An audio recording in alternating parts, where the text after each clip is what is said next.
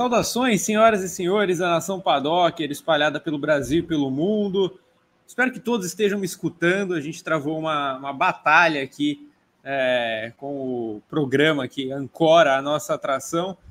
Eu caí, Evelyn Guimarães caiu, Rodrigo Berton travou, alguma coisa aconteceu com o Gabo também, mas aparentemente a gente está ao vivo. É, muito boa noite para vocês. Hoje, Vitor Martins, que é o apresentador titular dessa atração, estava com um desgaste grande na coxa, né? E aí, para evitar é, um problema médico mais sério, a gente poupou ele num, num dia num dia de jogo de em temperaturas mais altas, né? Então, Vitor Martins hoje preservado pelo departamento médico. É, estou aqui na apresentação, já chamo de cara Evelyn Guimarães e Gabriel Carvalho, que estão comigo, vão comentar essa semana de, de notícias, né? De, de pós-GP de São Paulo, pré-GP de Las Vegas, é, polêmicas com a FIA, problemas na venda de ingressos da corrida do ano que vem, enfim, a gente tem bastante temas para debater. É, tivemos no último final de semana, a gente não vai falar disso, mas eu vou deixar aqui no destaque inicial, porque eu adoro. A gente teve a corrida da Fórmula 4 de Macau, GP de Macau, semana que vem tem a Fórmula 3. Quem não assistiu, vale a pena assistir depois ou pegar a Fórmula 3 para ver, porque é uma das pistas mais sensacionais que se tem e é bom aproveitar, porque uma hora ela vai acabar, né? Ela não faz muito mais sentido nesse automobilismo moderno, mas aproveitem, é uma corrida bem legal. Evelyn Guimarães, boa noite, seu destaque inicial, tudo bem, Evelyn?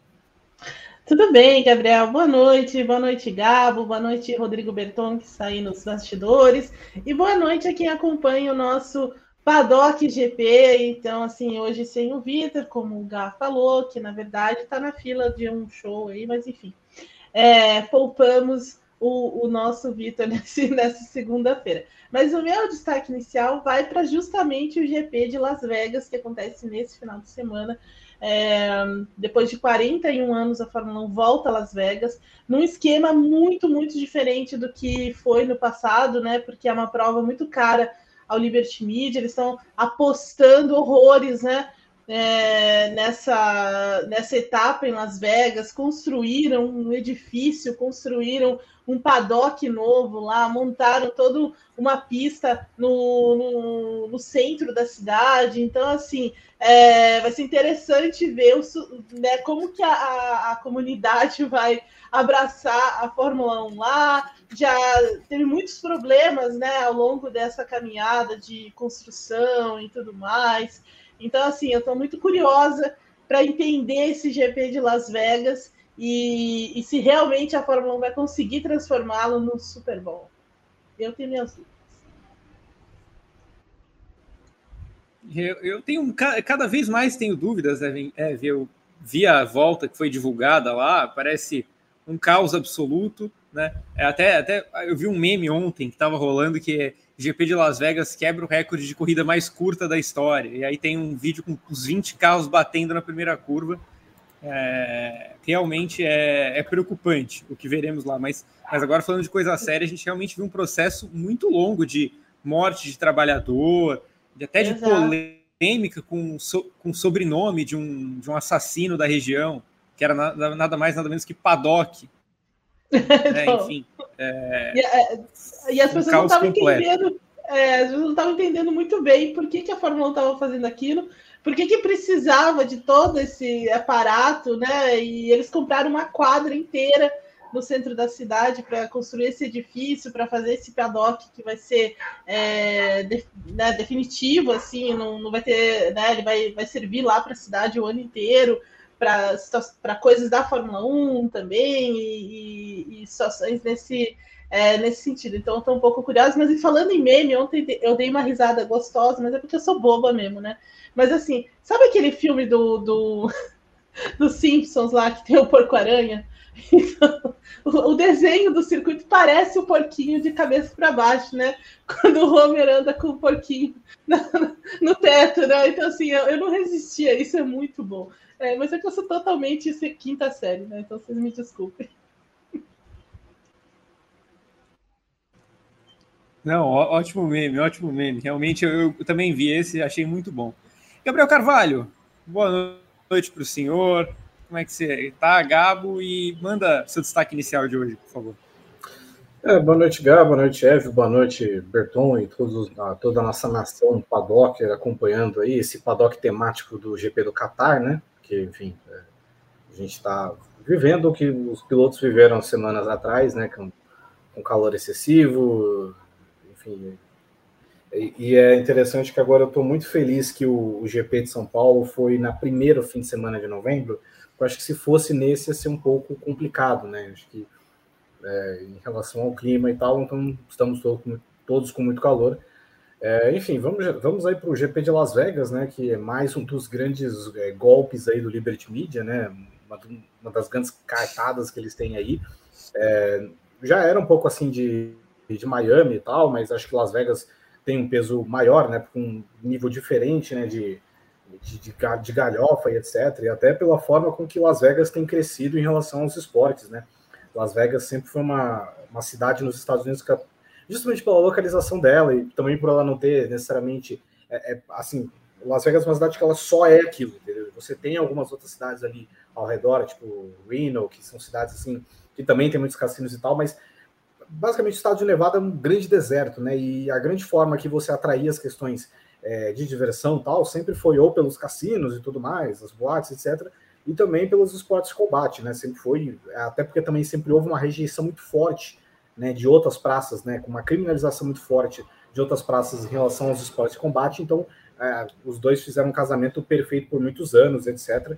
Mas esse é um cenário que ele tem mudado muito no, é, de uns 15 anos para cá, né? A gente viu aí o advento do, do Las Vegas Raiders, né? Que enfim saiu de Oakland é, para Las Vegas, o Las Vegas Aces, é claro, na WNBA, que talvez foi o primeiro grande experimento, e agora, mais uma vez, Las Vegas vai dando um importante passo esportivo, que é ter uma corrida de rua da Fórmula 1. É, normalmente a Fórmula 1 promete que é o grande evento do calendário dela, né? Falando, a, própria Fórmula 1 né, quis comparar com, com se fosse o Super Bowl, né? Em termos do, do, nível de dinheiro que vai rolar, né? Por, pelos acordos comerciais, os shows que vão ter e etc. É, bem, a, a, pista eu vi a volta virtual aí que ficou, enfim, viral no, no Twitter nesse, nesse fim de semana. E a minha primeira reação foi é, tem um meme muito bom do ex-treinador de basquete Mark Jackson, né?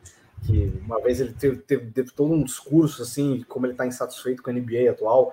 E aí, como tem essa mania da, das fotos né, da ESPN, assim, com, com o coachzinho embaixo, né? E aí é o Mark Jackson olhando sério, assim, ele falando What happened to the game I love, né? Tipo, o que aconteceu com com o jogo que eu amo. E eu vendo o circuito de Las Vegas foi exatamente isso, porque a minha impressão é que toda a pista da Fórmula 1 é a mesma coisa, entendeu? Você é, não tem nada de autoral nas pistas, elas são absolutamente a mesma coisa, né? Sempre você vai ter duas retas gigantescas de dois quilômetros e tal, e enfim, é muito sem graça. Assim, eu, eu não espero uma prova muito caótica, não. Eu acho que pode, eventualmente. Eu, eu acho que tem aquela coisa, né, do que a gente fala tanto da Indy quanto da NASCAR, do amarelo atrai amarela e tal. Mas acho que, honestamente, se não tiver uma amarela cedo, um safety car cedo, acho que tem tudo para ser uma prova bem chatinha. Então, enfim, uma pista que eu não gostei, assim. Pode até render uma corrida legal, tal, mas é, a real é que eu acho as pistas da Fórmula 1 novas muito chatas, porque são todas a mesma coisa. Então, enfim. É, e até tem um advento que acontece em muitas pistas novas que são é, é, vistas como complicadas, traiçoeiras tal, que acontece muito de ter acidente em treino livre e aí quando chega na corrida todo mundo já pegou a mão e não acontece nada. Então pode ser que role realmente isso, isso mesmo, mas é, acho que pelo menos nos treinos livres a gente vai ver alguma ação. É, vamos começar então o nosso programa. Antes de tudo, eu peço que vocês deixem o like, é, se inscrevam no nosso canal, ativem o sininho, que aí vocês vão receber as notificações quando a gente entra ao vivo, quando tem vídeo, quando tem, enfim, é, paddock, WGP, TTGP, briefing, todas as nossas atrações. É, vocês vão receber as, as notificações, então fiquem por dentro. Enquanto você vê aí, Rodrigo Berton colocando na, na tela o circuito de Las Vegas em primeira mão para a gente analisar aí. Olha lá. Linda cena, né? Linda cena. Eu amo esse filme, então. Eu não consigo parar de. Desculpa. Mas é o porquinho é, mesmo. Isso, de cabeça para baixo. É, é, é, é, o, é o porquinho. Rodrigo Berton, o senhor deseja vir aqui dar os seus recados iniciais para a gente começar então a discussão? Boa noite, Bertão. Muito boa noite, Gá, Gabo, Eve, Nação Padocker, que nos acompanham em um dia de temperatura amena no Brasil. Tá bem, bem tranquilo, tá uma brisa suave, tá? Um bafo de dragão quando você sai assim, toma aquele ventarola na rua, um bafo de dragão. Tá gostoso, tá gostoso. Pode aumentar a temperatura. Não, mentira, não pode não. Sejam todos bem-vindos e é, se essa é a sua primeira vez aqui no canal, se inscreva, ativa as notificações. Eu fico de olho em quem não é inscrito no canal. Aparece aqui para mim, aparece o seu nome que não é inscrito. E se você não se inscrever, eu vou atrás de você. Eu vou, eu vou lá bater na sua porta, fazer toque, toque, toque, pra pedir para você se inscrever no nosso canal. E para você comentar de onde você está assistindo ao nosso programa e comente qual a temperatura agora, neste momento. Pegue o seu celular, abra o aplicativo de meteorologia e conte no chat quantos graus está fazendo agora na sua cidade.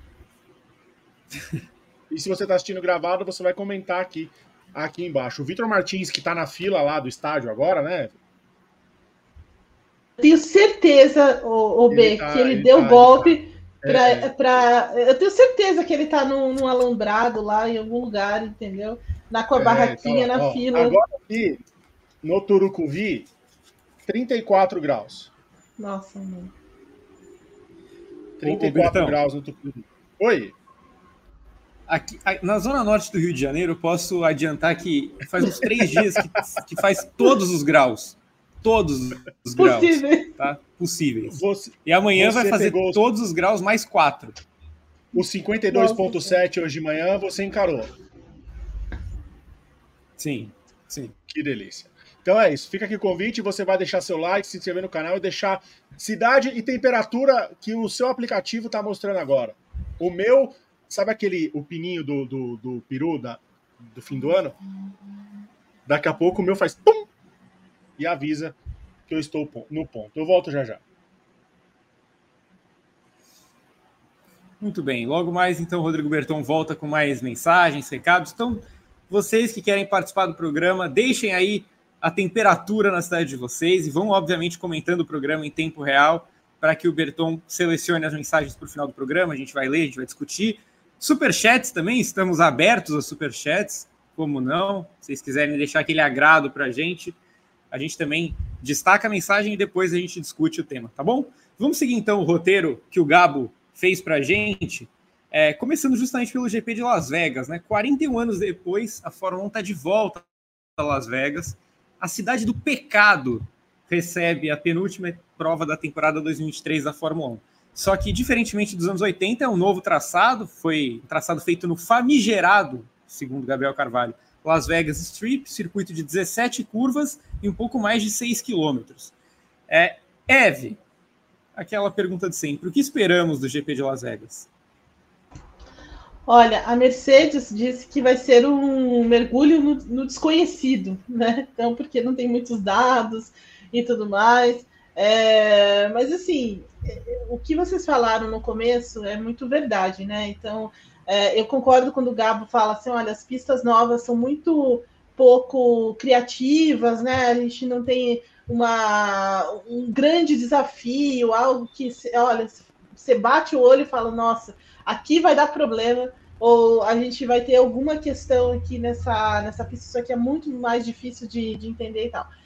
Não me parece que é o caso, porque, embora seja o desenho do porquinho, né, e tal, ela não é muito, ela não tem uma grande particularidade. Pelo menos assim, hoje, segunda-feira, vendo, vendo a, a, a, pista, né? Mas eu acho que com, com o chegar dos carros lá, a gente vai perceber algumas questões, sim, envolvendo a temperatura, porque vai estar tá muito frio, né? Já é uma já é uma época muito mais é, de temperaturas muito mais baixas, né? Naquela região. Como vocês lembraram, também é uma região desértica, né? Então, assim, à noite faz muito frio, a corrida vai ser à noite. Então, essa, essa queda de temperatura muito brusca pode, de fato, é, ter algum impacto sobre esses pneus, sobre é, o comportamento dos pneus. Então, vai ser uma coisa que os caras vão ter que ficar muito, muito de olho, né? Então, assim, estre esses extremos, né? Como foi, por exemplo, é, no Catar, com aquele calor absurdo, vai acontecer aí de novo em Las Vegas com a adição de que é uma pista completamente nova, né? Uma pista que precisa de precisa é, que, que, os caras emborrachem a pista, você precisa de uma aderência, né? Praticamente é só a Fórmula 1 que vai correr lá. Então, assim, isso daí é que traz um pouco de é, suspense, digamos assim, de como vai ser, é, de como as equipes vão reagir a isso, como a gente vai entender. Então, assim, eu lembro muito de, do Azerbaijão, né?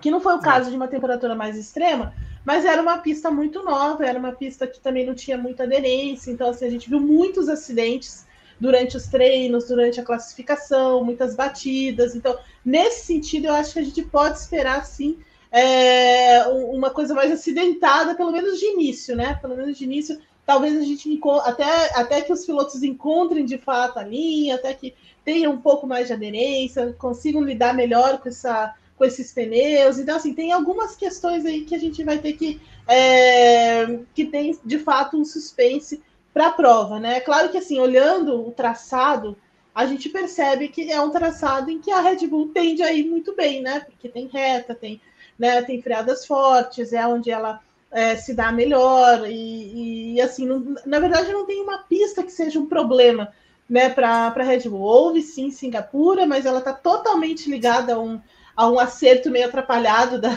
da Red Bull, mas no uhum. geral, assim, se dá bem em todas as pistas. Então a gente pode esperar de novo uma liderança da Red Bull e aí entender quem consegue chegar mais perto. Eu coloco as minhas fichas de fato na McLaren, acho que a McLaren é o carro mais equilibrado nesse sentido, é o carro que pode chegar mais perto dessa Red Bull.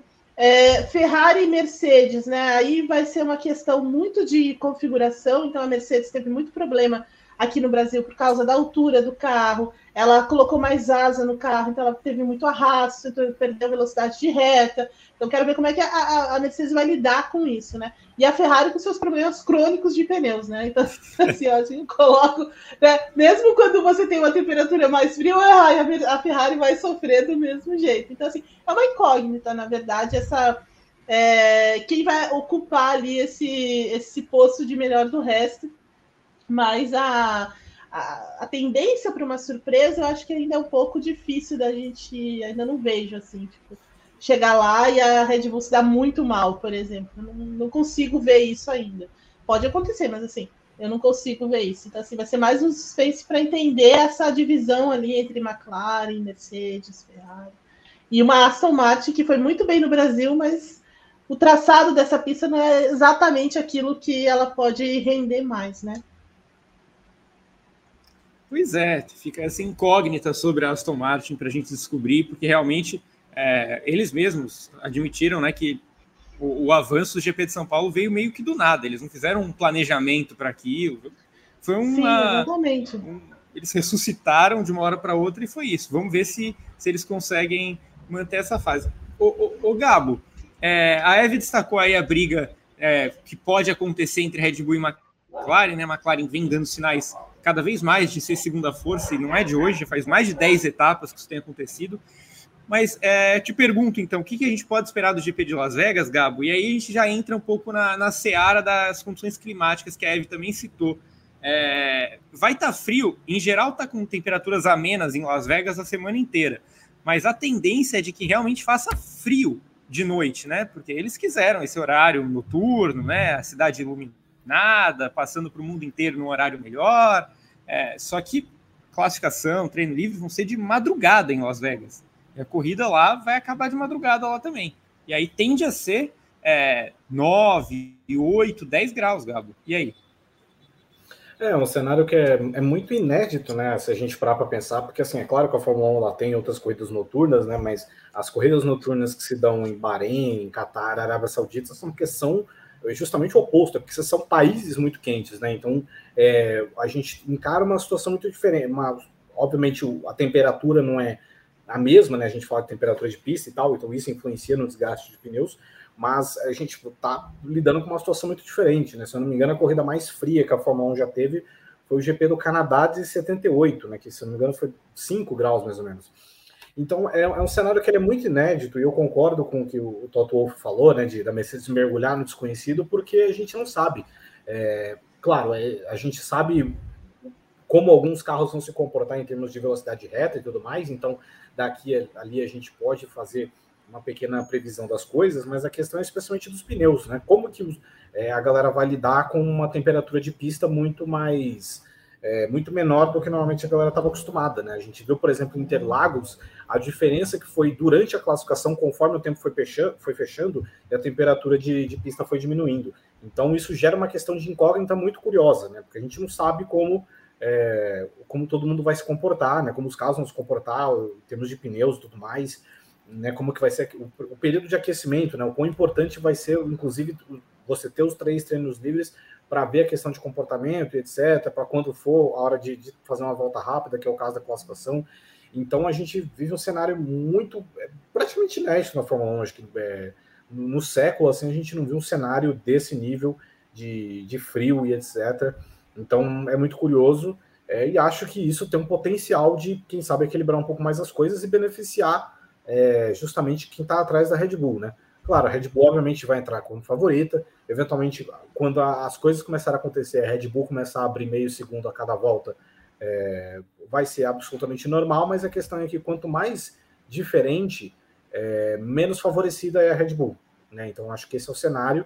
É, curioso para ver também como vai ser a, a McLaren nesse tipo de, de pista. Né? Enfim, a McLaren que tem ganhado protagonismo nas últimas semanas, apesar da sequência ruim aí de resultados do, do mas a gente viu o Norris largando na segunda fila, na primeira fila toda a corrida, registrando o pódio toda a corrida. Então, enfim, é um cenário de desconhecido que deixa o cenário um pouco mais agradável, mas claro, pode ser, pode ser que o desconhecido e o frio seja muito benéfico à Red Bull também.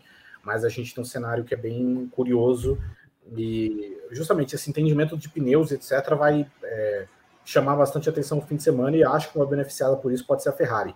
Né? A Ferrari, para mim, eu sinto que é uma das que mais tem dificuldade a respeito de, de desgaste, etc. E quem sabe, né, com, com uma temperatura fria, quem sabe a Ferrari conseguir equilibrar. E eu acho que a Mercedes também, a Mercedes sofreu muito com o aquecimento aqui em Interlagos, né, especialmente por, por parte do, do George Russell. Então, enfim, é, um cenário que justamente por ele ser desconhecido, ele apresenta facetas que podem compensar as deficiências dos times que estão atrás da Red Bull. É, aproveitando isso que o Gabo falou, é, eu vou até deixar para a gente fechar esse tema uma pergunta sobre empolgação de vocês para a entrada de Las Vegas no calendário, coisas do tipo. Mas antes da gente falar desse lado, é, eu, você já explicou bem os motivos que fazem a Red Bull ser favorita e os números não mentem, né? A Red Bull perdeu uma corrida só esse ano, né, justamente em Singapura, do jeito que foi, foi uma derrota cachapante, mas foi a única o único fim de semana em que a Red Bull de fato estava perdida. Então eu te pergunto, o que pode fazer a Red Bull perder o GP de Las Vegas, Eve? Então, eu, eu, acho que é muito nisso que, a, que, o, que o Gabo estava falando agora. É, essas características muito diferentes, né? Então, assim, você tem uma pista é, muito verdinha, né? Uma pista que tem algumas é, alguns pontos ali de maior preocupação. Você tem essa essa temperatura muito baixa, é, que vai certamente ter alguma influência sobre né, o, o, comportamento dos pneus. Então, assim, um bom, um, um, uma configuração, né, um acerto muito é, particular vai ser necessário para essa pista. Então, acho que nesse sentido é que a Red Bull vai, sabe? Então, assim, um erro nesse sentido é que pode fazer a, a, a Red Bull perdeu, se, se né, meio que reproduzir aquilo que, que aconteceu em Singapura, sabe? Eu acho que essa é a única, a única maneira da, da Red Bull perder um, um, protagonismo, eventualmente, nessa prova. É um erro de acerto, um acidente, eventualmente, por conta de é, das próprias características da pista, assim. É, também, Denise, pode, pode acontecer, é, sabe? Então, sim, pode acontecer. Mas, assim, eu acho que tá, é mais nessa linha, sabe? De você ter algum erro de configuração, você trazer alguma, sabe, algum equívoco nesse sentido, para tirar um pouco do, do favoritismo da, da Red Bull.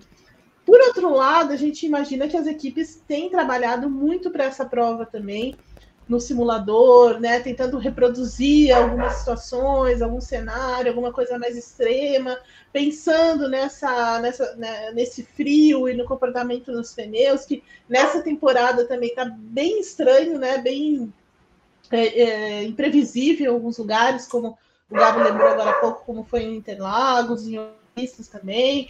Então, assim, são esses elementos que tiram um pouco, é, que podem afetar o, o, o, trabalho da, da Red Bull de, de ser protagonista, né? Então, porque, e no fim das contas, assim, o traçado, essencialmente, não é um traçado que vai ser ruim para ela, né? Então, assim, você tem trechos de alta velocidade, de velocidade máxima, onde vai trabalhar muito o DRS, e, e, esse é o ponto dos mais fortes do carro da Red Bull, né? Então, assim, é uma pista, não é como Singapura, né? Que é uma pista mais de baixa velocidade, é uma pista que depende mais de um, de um acerto muito especial, é muito quente e tudo mais.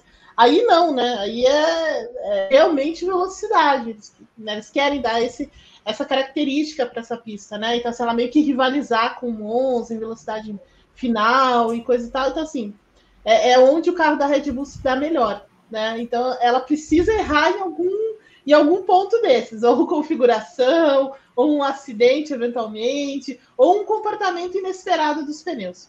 É, então, assim, é, é, muito. Vai ser como Las Vegas mesmo, uma aposta, né? Assim, no vermelho, no, é. no, no preto, alguma coisa assim, na, na roleta lá, para tirar esse favoritismo da Red Bull.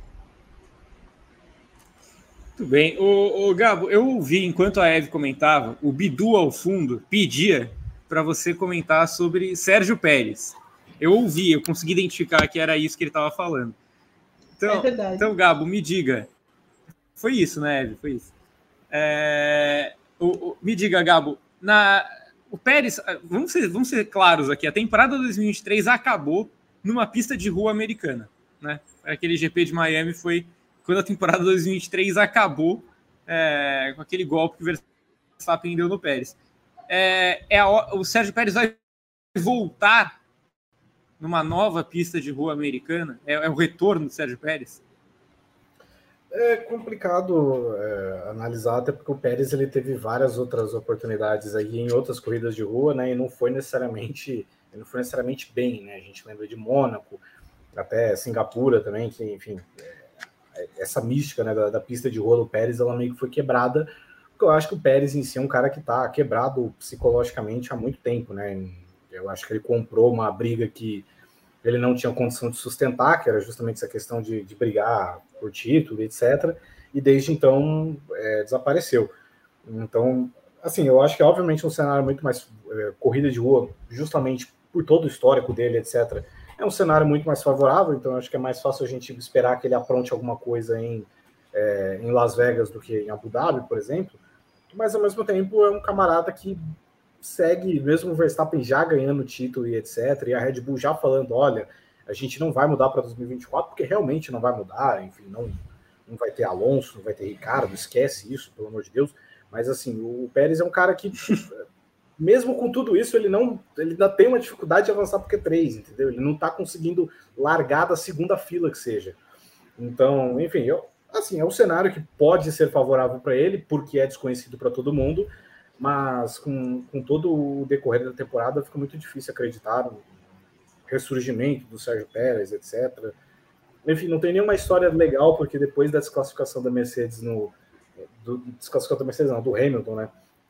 a desclassificação do Hamilton e o, o, desastre que foi Interlagos, nem tem mais a briga do, do vice-campeonato para meio que dar aquela apimentada no Pérez. Então, enfim, não, não acho que, que vai marcar o retorno dele, não.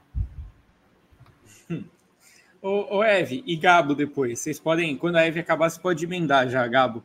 É, eu queria saber de vocês a expectativa para esse GP de Las Vegas, se vocês estão animados, se vocês estão empolgados, com a Fórmula 1, mais uma corrida noturna, mais uma corrida de rua, mais uma pista, como vocês dois falaram já, que é muito parecida com várias outras e que isso não necessariamente é bom, né? Porque as pistas mais recentes, em geral, não são das mais animadas.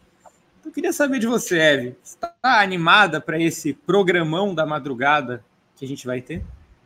Não. Eu, eu, eu tenho que ser sincera. eu não estou muito animada, não. É, é porque assim, né? É a vigésima lá corrida do campeonato, né? O campeonato já está decidido. É, a gente vem de três semanas né, de, de intensas, né? Com a cobertura ainda, terminando com a cobertura em loco. Então, assim, o corpo já está pedindo assim um pouco mais de folga, né? um pouco mais de, de tranquilidade e tudo mais. A gente não vai ter essa tranquilidade nesse final de semana, tenho certeza. Primeiro pelo horário horrível, né? Uma e meia da manhã o primeiro treino, né? Na, na sexta-feira, depois cinco horas da manhã. Então, assim, né, isso tira a nossa, tira a nossa empolgação. É claro que assim, a gente sempre fica é, é, querendo entender como é que vai ser, né? Enfim, é sempre uma novidade e tudo mais. Mas se ela fosse um pouco antes do calendário, talvez eu, eu, eu, eu teria ficado um Sim. pouco mais empolgada. Nessa semana eu estou um pouco menos empolgada com ela. É, eu tenho de, de confessar isso, porque é, o momento do campeonato não, não é o melhor. É, mas vamos ver, vamos ver o que acontece lá. É, todo mundo né? nossa, Las Vegas é incrível, é isso, é aquilo e tudo mais. Todo, todas as pessoas com quem eu conversei que falaram que, sobre, sobre a, a cidade e tudo mais, assim, eu não, não duvido disso. Mas assim, o nível de empolgação por causa do campeonato é bem menor do que deveria, do que deveria ser, mas a expectativa da Fórmula 1 me parece que é gigantesca, né? Então, assim, muita gente é, deixou, né? Pulou o GP do Brasil, por exemplo, para ir cobrir, né? Preferiu cobrir Las Vegas, o GP de São Paulo, né? E foi cobrir Las Vegas e tudo mais por causa disso. Então, existe uma, uma grande uma grande expectativa nesse sentido. Mas eu mesma, olha, baixas expectativas. Então, se a, se, a, se a, corrida for muito boa,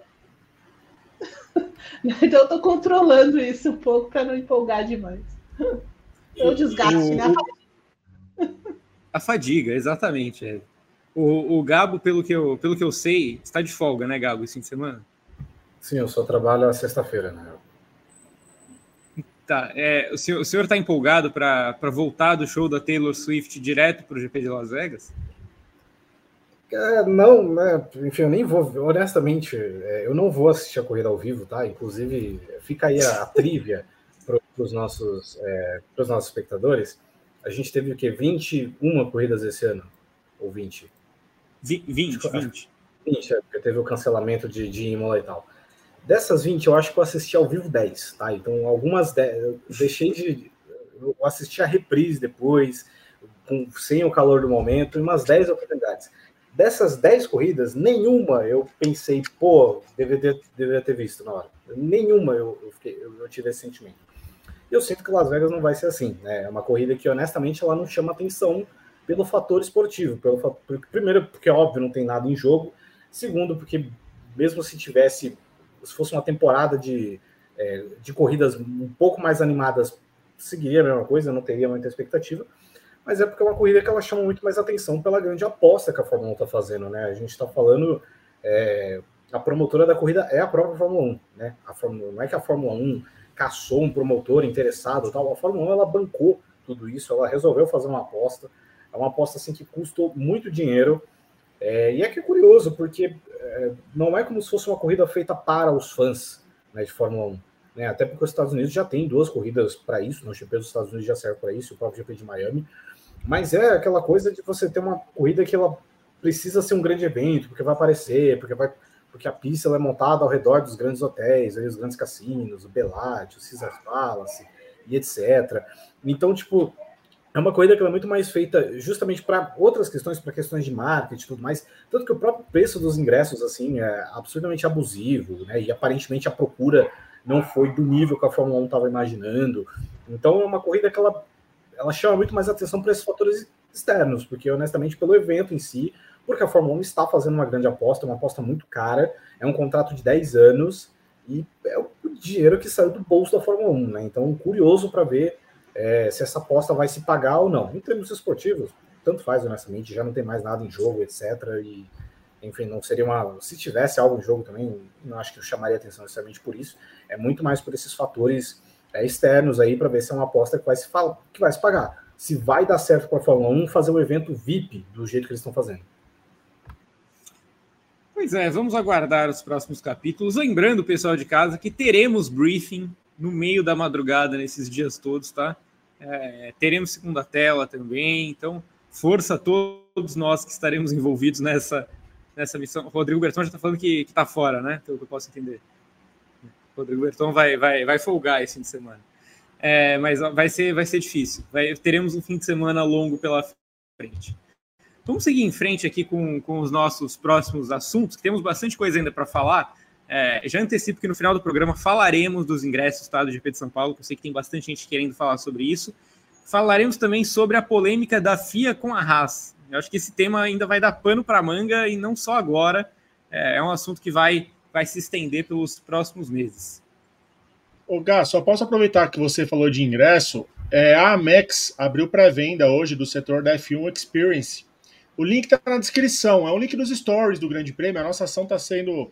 tá acontecendo nos stories do Grande Prêmio no Instagram. Então, instagram.com/barra Grande Prêmio. Eu botei o link na descrição e no chat, tá nessa mensagem aqui. Eu vou deixar ela destacada no nosso chat, mas está na descrição também. Você vai clicar ali, vai abrir os stories do Grande Prêmio, tem lá o link para você conhecer essa, esse setor é Film Experience da Amex. Então clica lá, engaja a ação do Grande Prêmio.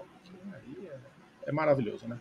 Eu vou falar disso depois, de, só para falar três vezes durante o Sim, senhor. Tá? Quando, quando você quiser, é só aparecer aqui na tela que concedemos a palavra para você fazer suas ações aqui no Paddock GP. Vamos para o próximo tema, então, é, que é Mercedes contra Ferrari se é a grande briga que teremos em Las Vegas. Até aproveitando que a Eve falou da roleta, né? O time vermelho e o time preto. Quem será que, que vai se dar bem? É, com poucas disputas restantes na Fórmula 1 2023, uma das batalhas que mais chamou a atenção para o GP de Las Vegas é a briga pelo vice dos construtores entre Mercedes e Ferrari. A Mercedes ficou em segundo na maior parte do campeonato, mas a Ferrari cresceu de desempenho e nas últimas provas, inclusive, tem vantagem na pontuação, né? É, e a distância entre as duas atualmente é de 20 pontos. Eve, eu te pergunto, quem leva vantagem nessas duas rodadas finais? Até aproveitando o gancho, né? Depois de um GP de São Paulo sofrível para as duas. É verdade, mas principalmente para a Mercedes, né? Eu acho que a Mercedes foi muito mal em, é, é assim, muito mal mesmo, assim, porque a, o, o Carlos Sainz ainda tentou se, se é, é, se segurar ali, ainda tentou salvar, né? Alguns, mas a Mercedes caiu num, num, num, é, num abismo de, de, falta de desempenho, que eu acho que até agora eles não entenderam muito bem o, o que aconteceu, assim, né? Não era, não foi só uma questão. O Tutuval falou sobre isso logo depois da corrida, que existiu realmente um problema de configuração em função da asa, do assoalho, da altura do carro e tudo mais. Mas é, ele falou assim: não, tem alguma coisa muito errada mecanicamente com esse carro. É, tem.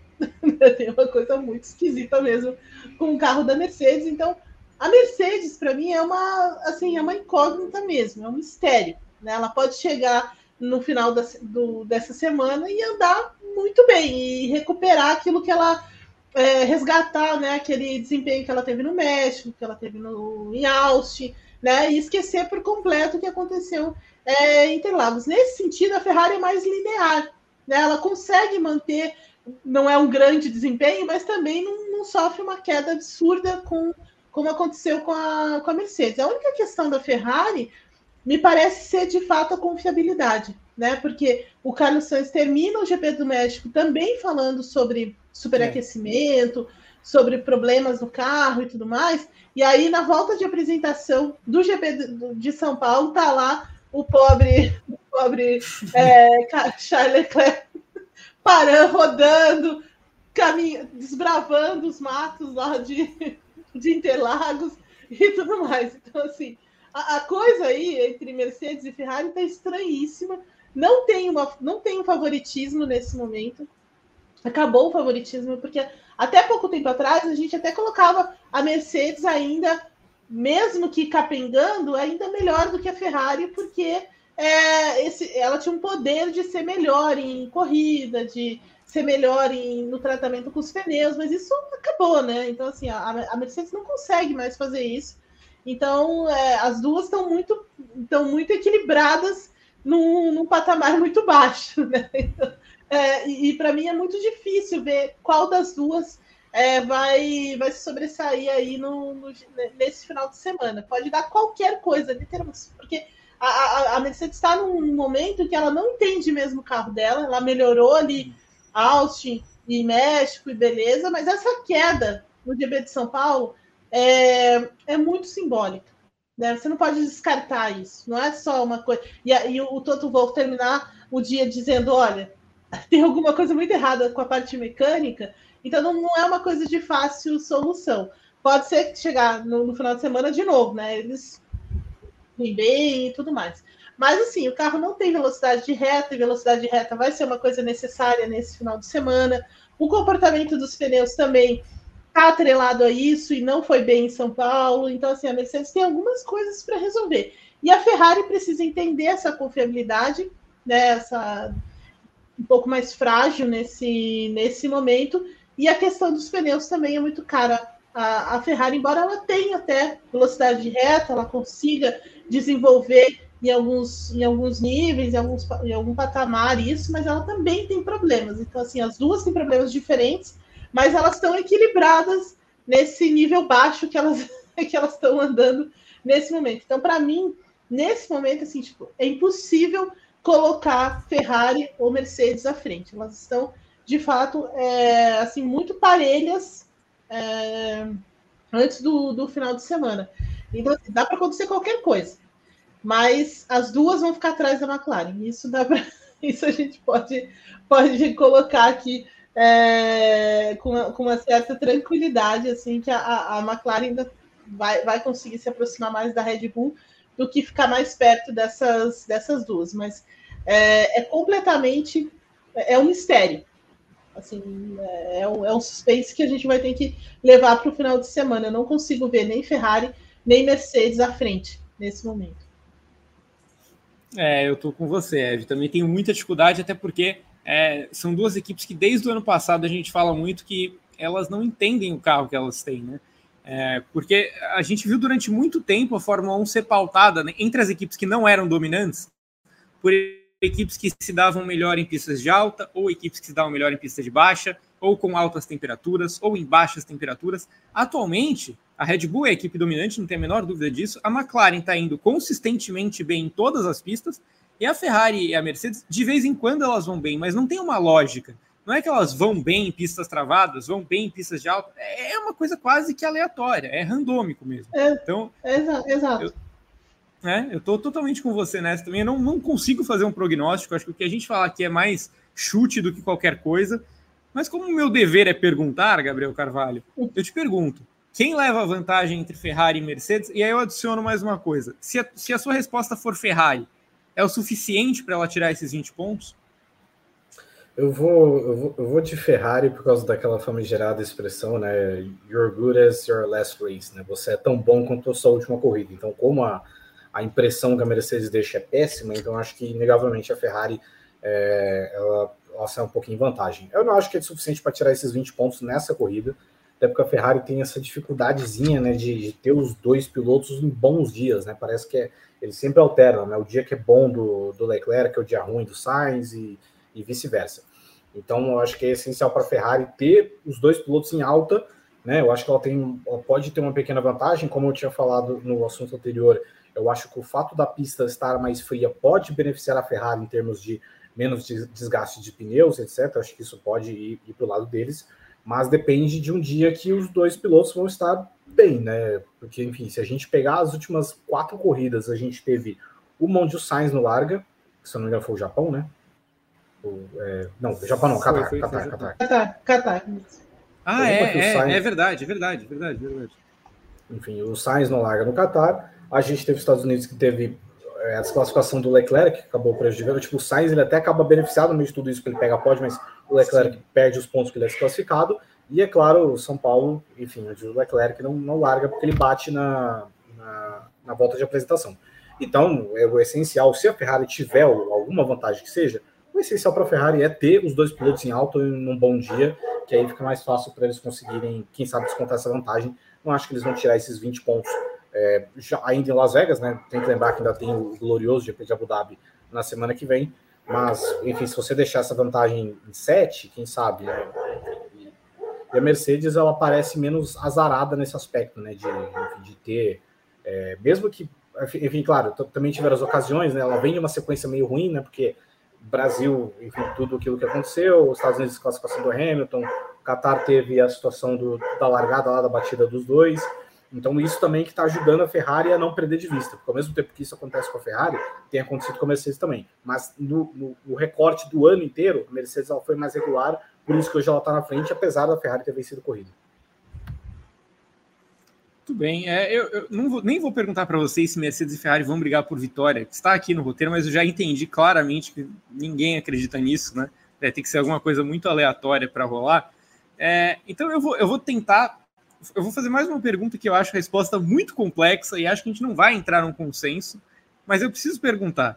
Eve, visto que no começo da temporada quem era a segunda força em performance era a Aston Martin.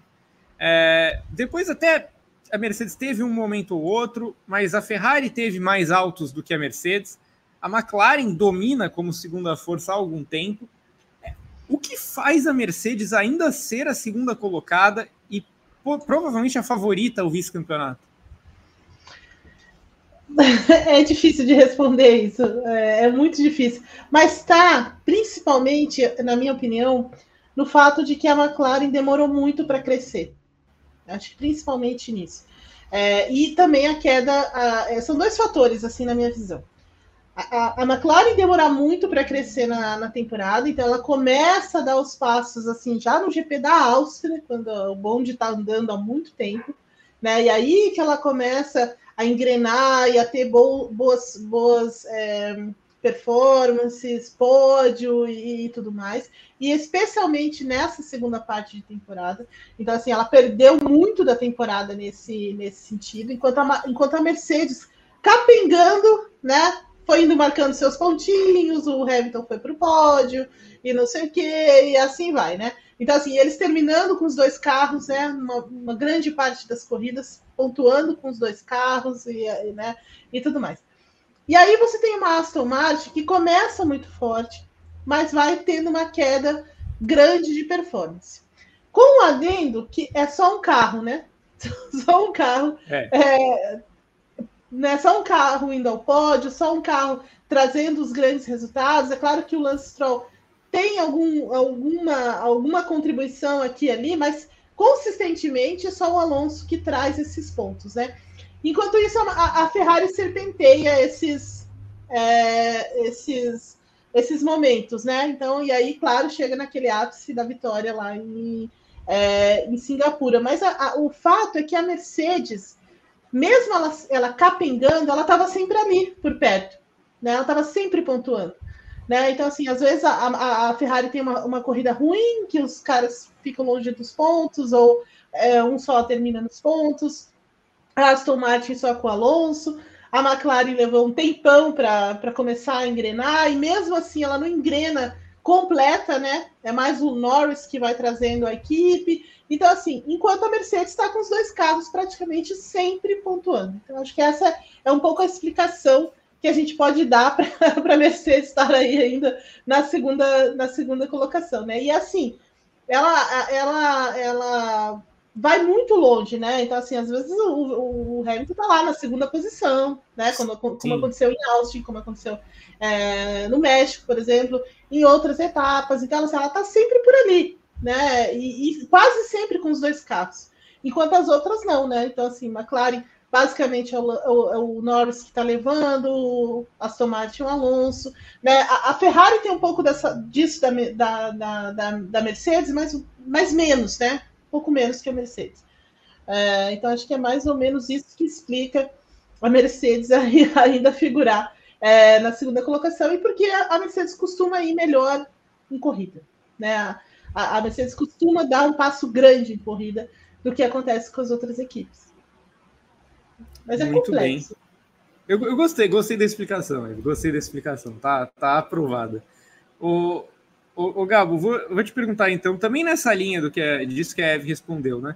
É, a gente tem a.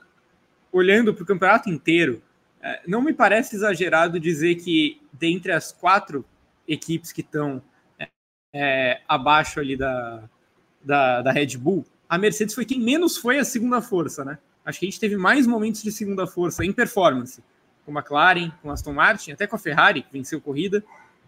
E mesmo assim a Mercedes é a segunda colocada. Você acha que isso é também um reflexo de uma temporada que é de mais erros do que de acertos das equipes?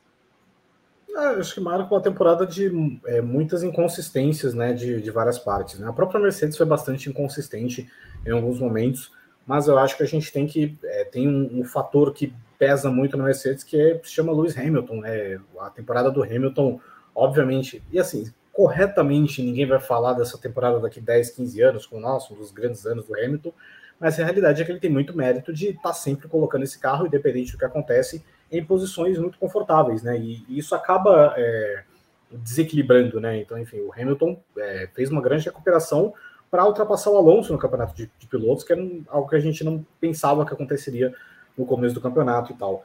E é, é como se é como se cada equipe ela tivesse um campeonato à moda antiga, né? Então, por exemplo, a Aston Martin ela teve um campeonato de é, 10 corridas, mais ou menos.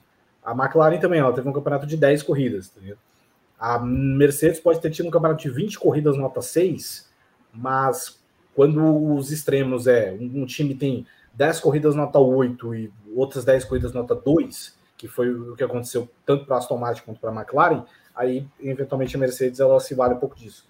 A Ferrari ela, ela perde um pouco para a Mercedes nesse aspecto, porque a Ferrari é, até é mais consistente se a gente fizer um recorte de 20 corridas, mas a Ferrari tem muitas corridas muito abaixo né, e acho que isso acaba pesando. Então é uma oscilação maior. Então a Ferrari, por exemplo, na, na Austrália, a Ferrari não pontuou, foi todo aquele caos, etc. A Ferrari saiu zerada. Na Inglaterra, a Ferrari foi muito mal também. E aí tem essas coisas. O Leclerc sofre uma quebra ali, o Sainz não larga aqui, etc. Esses fatores acabam é, desequilibrando. Né? Então, mesmo, e acho que então é justamente por isso que a Mercedes ela é, é como se a Mercedes ela fizesse um campeonato nota 6, porque todas as corridas só foi nota 6, enquanto o campeonato da, das outras equipes vai ser nota 6, porque, sei lá, metade foi nota 8, outra metade foi nota 4, entendeu? Então, essa consistência de você estar sempre no 6 é o que coloca a Mercedes hoje em segundo.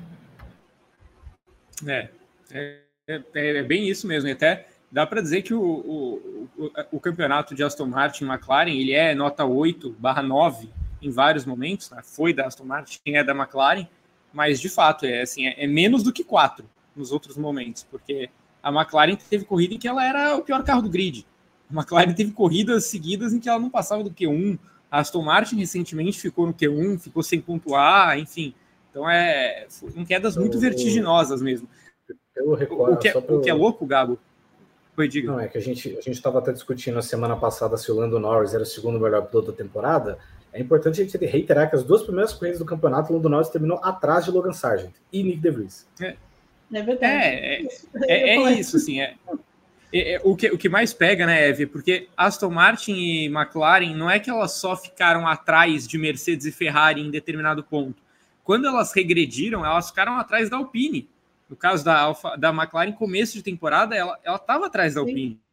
Ela, ela, teve momentos piores do que da Williams, da Alfa Romeo no começo do ano. E a Aston Martin, quando ela cai agora, ela também fica atrás da Alpine em performance. Então, são quedas muito acentuadas. Não é que elas vão de quinto para segundo, de segundo para quinto, mas dentro de uma margem de erro. Elas vão de sétimo para segundo, segundo para sétimo. É realmente é uma, é uma, uma montanha russa muito grande a temporada das duas. Vamos falar de é, McLaren, então? É, só, só, Fala, só e, e, só assim, e aí quando a gente pega a Mercedes, ela assim, com exceção de São Paulo, ela estava sempre no meio do bololô né? Então, assim, você não é. tem a Mercedes, por exemplo, por exemplo, caindo no Q1 com frequência. Você não tem a Mercedes, o Hamilton, é, o, o Russell não largando, né? Ou, coisas nesse sentido. Eles estão, estão sempre lá, estão sempre fazendo algo, né? Pontuando. E, e assim, o Hamilton, de fato, ele, ele tá puxando muito essa, é, essa Mercedes, porque o, o o, Russell, né? É, ele não consegue se adaptar ao carro naquela primeira grande mudança no GP de Mônaco. Sim. E depois, quando o, o, muda de novo, né, em Austin, ele também não se adapta, né? Então, assim, ele também tem muitos problemas. Então, o, Hamilton acaba fazendo a maior parte da. tendo a maior parte da, da pontuação. Mas mesmo assim, a, a Mercedes está sempre ali. Ela está sempre ali né? Especialmente no domingo. E essa é a grande diferença para as demais. Perfeito, perfeito. É, é isso. Eu também vou aproveitar que vocês dois falaram e reitero aqui também. A temporada do Hamilton é muito boa.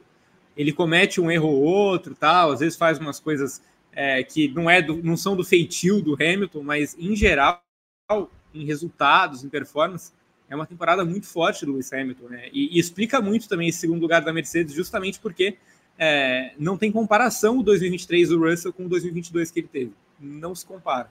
Parece outro piloto. Então a temporada do Hamilton é realmente muito boa.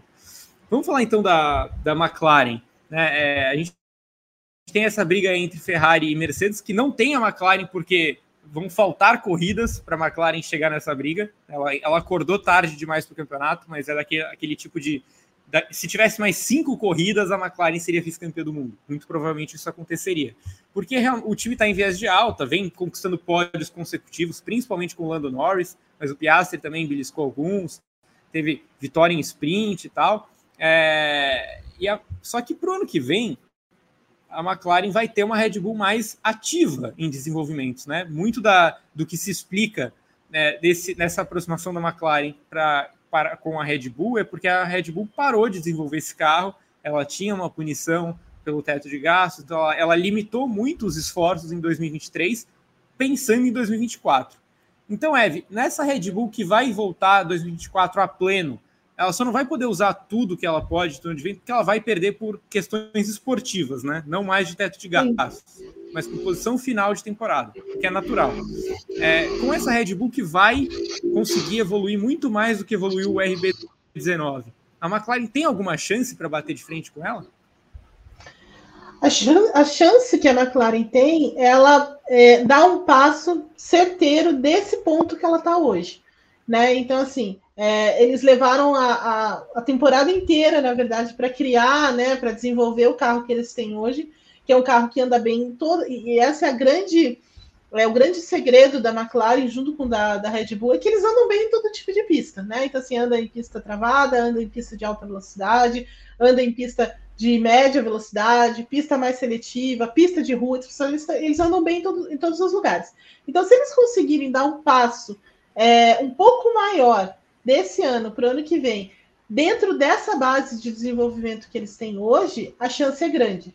Né? Então, assim, precisa acertar esse, esse passo. Né? Então, assim, a gente vai desenvolver nesse sentido aquilo que a gente já está fazendo aqui desde, a, desde o GP da Áustria, com algumas com, com alguma né, uma pequena oscilação ali no meio do caminho, mas assim, se partir desse momento, a McLaren é a equipe que mais tem potencial para chegar perto dessa dessa Mercedes, porque está é, desenvolvendo de forma muito sólida, muito consistente, né, trazendo é, novidades que se que funcionam. Basicamente é isso, trazendo novidades que funcionam. Então, como ela tinha mais tempo de túnel de vento, como ela teve mais é, teve um, uma margem maior para desenvolver e eles fizeram o desenvolvimento correto, é, a McLaren está muito perto.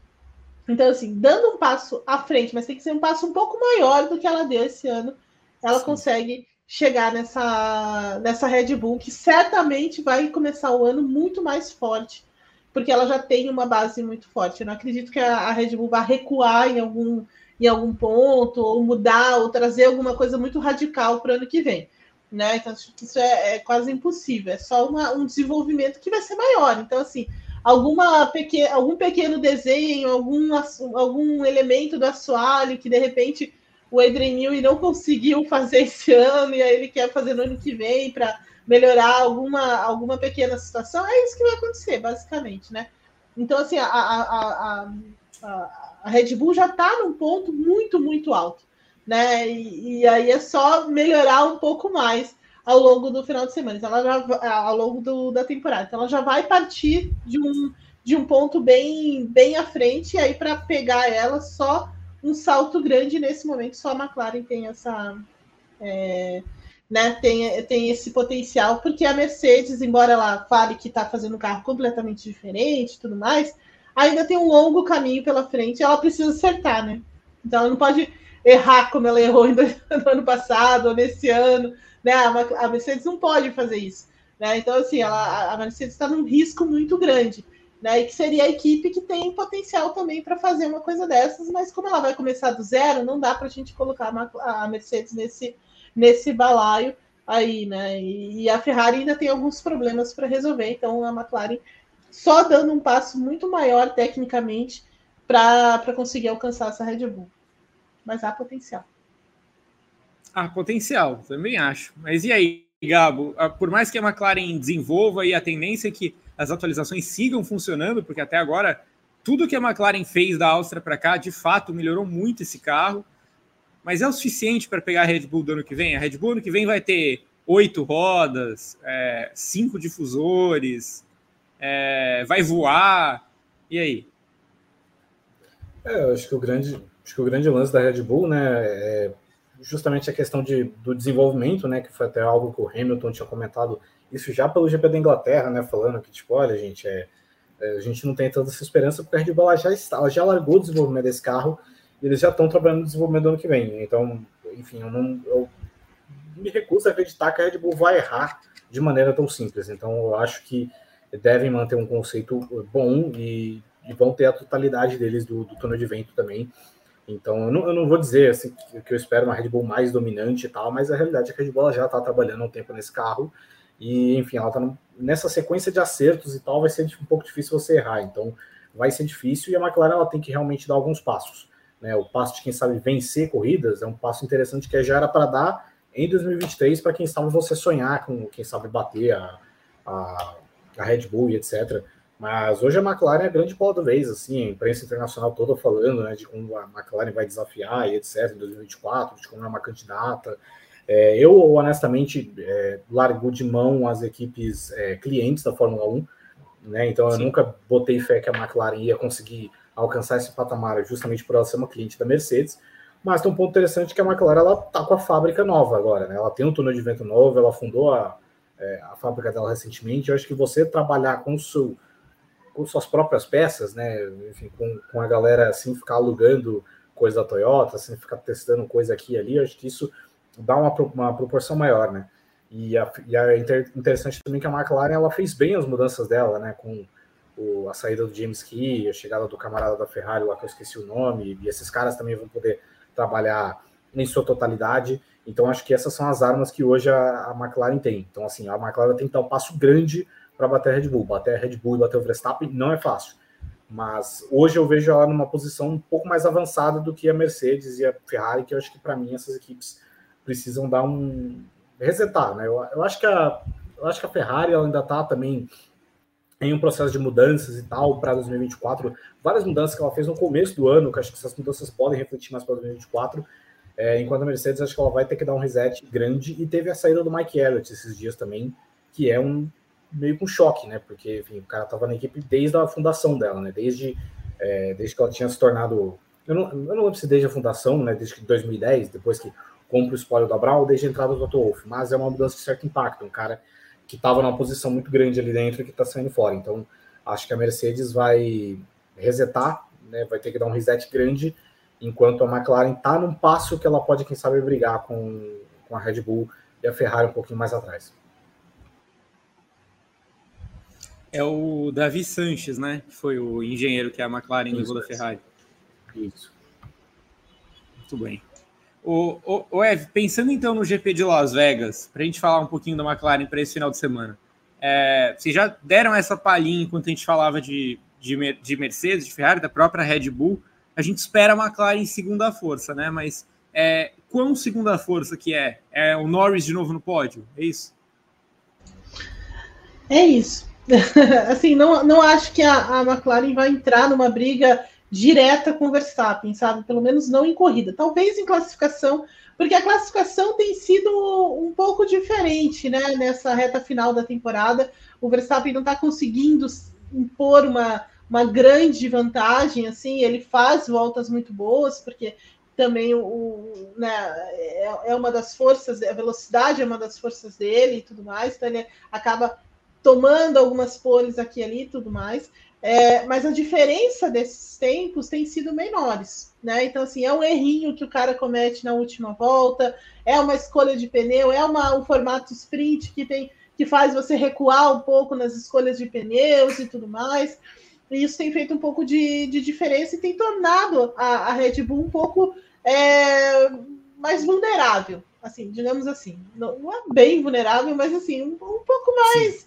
Acessível, né? Você consegue chegar um pouco mais perto dela é, em classificação, então assim, acho que a classificação isso vai obedecer também esse, esse processo que a gente tem percebido nessa reta final. Mas em corrida, a, a Red Bull, especialmente o Verstappen, é, eles, têm um, eles dão um passo muito grande à frente. Então, o ritmo de corrida, a forma como ele controla a corrida, né, a leitura que ele tem. Então, assim, o fato do carro ser mais amável com os pneus em diversas em, em situações diferentes, é, ele próprio ter uma sensibilidade maior com esses pneus e trabalhar diferente também. Então, assim, em corrida eu acho mais difícil a McLaren chegar.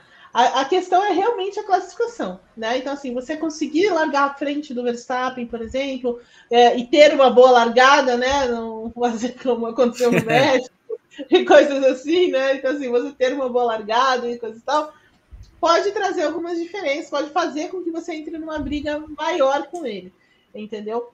Mas é, em corrida as coisas ficam mais difíceis e aí acho que a briga mesmo mais real, né, mais palpável nesse sentido, é a do pódio, né? Então, assim, é o melhor do resto mesmo, atrás do, do Verstappen.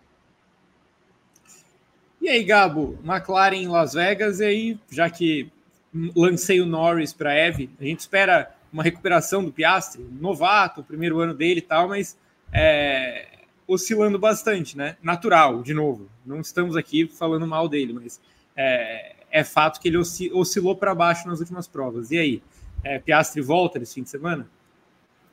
É, tem, é um fator curioso, né? Eu acho que o que pode. É claro que é uma pista nova para o Piastri, mas também é uma pista nova para todo mundo, né? E acho que é aí onde ele pode, é, quem sabe, tirar um mínimo de. Enfim, um mínimo de vantagem. É, enfim, eu acho que o foco ele vai se acabar sendo mais no, no, no Norris mesmo. Mas eu não lembro se tem. Assim, se pistas novas elas não costumam ter necessariamente vencedores tão diferentes e tal. É, mas é, vamos ver, né? Eu acho que o Piastri precisa classificar bem precisa ter um pouco menos de azar também. Acho que isso complicou muito ele em Interlagos, né? O, a, a, corrida dele foi completamente estragada na classificação e na largada. Na sprint ele só foi mal mesmo. É, mas vamos ver, pelo menos o fator é que a novidade é para todo mundo, não só para ele, né? Porque, enfim, muita gente estava justificando o desempenho dele, né? Ah, não, porque é a primeira vez que ele anda em Interlagos, só tá bom, primeira vez ele andou no Qatar, ele ganhou, né? Então, enfim, é sempre essa variação, essa oscilação mas acho que é importante para a McLaren ter o Piastri um pouco mais forte nesse fim de temporada, enfim, até para desempenho próprio mesmo dele, né? Ele não vem bem nas últimas corridas. É, matematicamente, a McLaren ainda pode alcançar a, a, Ferrari, né? Fica aí a informação.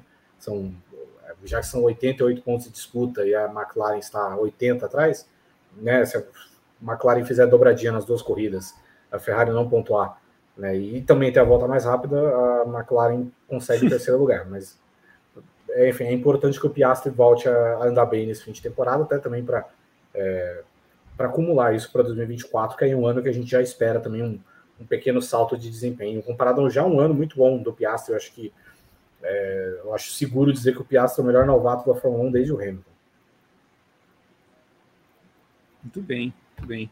Vamos então para o próximo tema, que a gente vai passar aqui pelas outras brigas que restam ali em 2023, de forma rápida, para a gente dar nossos palpites, nossas ponderações aqui. Eve, começando então por essa. Pelo bololô que se formou ali entre os pilotos é, de primeira, da primeira linha de equipes, tirando a Red Bull. É, então a gente tem lá o Verstappen já é campeão há muito tempo, tem a briga pelo vice, que já não é mais tão briga assim, mas que existe ainda matematicamente entre Pérez e Hamilton. E dali para baixo é meio que terra de ninguém, porque as equipes vão oscilando muito, os pilotos também, né? Queria saber de você, Eve, quem leva vantagem e quem leva mais desvantagem nessa briga entre Alonso, Norris, Sainz, Leclerc e Russell? Olha, eu acho que quem leva mais vantagem no caso aí é, é o Lando Norris, né? Empurrado por essa McLaren que vai muito bem, que vem vem tendo, vem tendo performances mais consistentes, na verdade, no, nessa reta final de, de temporada. É, ele tem mais potencial, por exemplo, de briga pelo pódio, como a gente falou agora, de tentar uma classificação melhor, tentar uma surpresa ali para cima do, do Verstappen em classificação, né? Porque no combate é, roda a roda, o Lando Norris tem deixado muito a desejar, né? Mas assim, naquele, naquela performance mesmo de, de classificação e tudo mais, eu acho que o Lando Norris é o cara que sai na frente dessa turma aí. É, sabe? Eu acho que ele tem mais potencial. Aí a, a, minha dúvida mesmo, por exemplo, Fernando Alonso. É claro que a gente sempre espera o melhor do Fernando Alonso, né? Então, você é um cara que vai ali espremer tudo que dá, vai. Se tiver um, uma chance qualquer, como ele mostrou em, em Interlagos, né? É, é ele vai tentar ir para cima, ele vai tentar revidar e tal. Então, eu também coloco o, o, o Alonso um pouco nesse, nessa lista aí dos melhores, porque é, ele sempre vai, vai entregar mais. Resta saber como que vai ser o comportamento da Aston Martin, né? Que também é, um, é, é uma incógnita, né? Ela pode muito bem voltar aquilo que ela estava é, sendo é, nas corridas é, de Austin, enfim, e, e, no México e tudo mais, ou ele conseguir emendar, embalar, né? O que aconteceu em São Paulo. E aí eu coloco sempre o Verstappen é, mais à frente.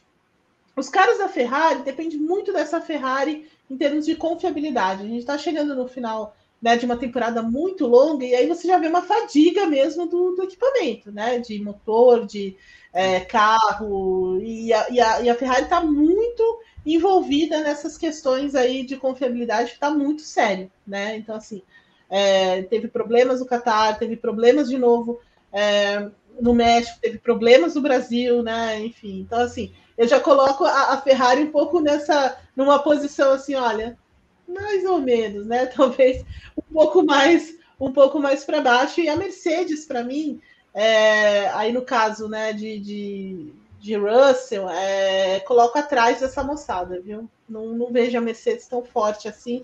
No caso do Russell mesmo, né? O Pérez, eu não espero nada do Pérez.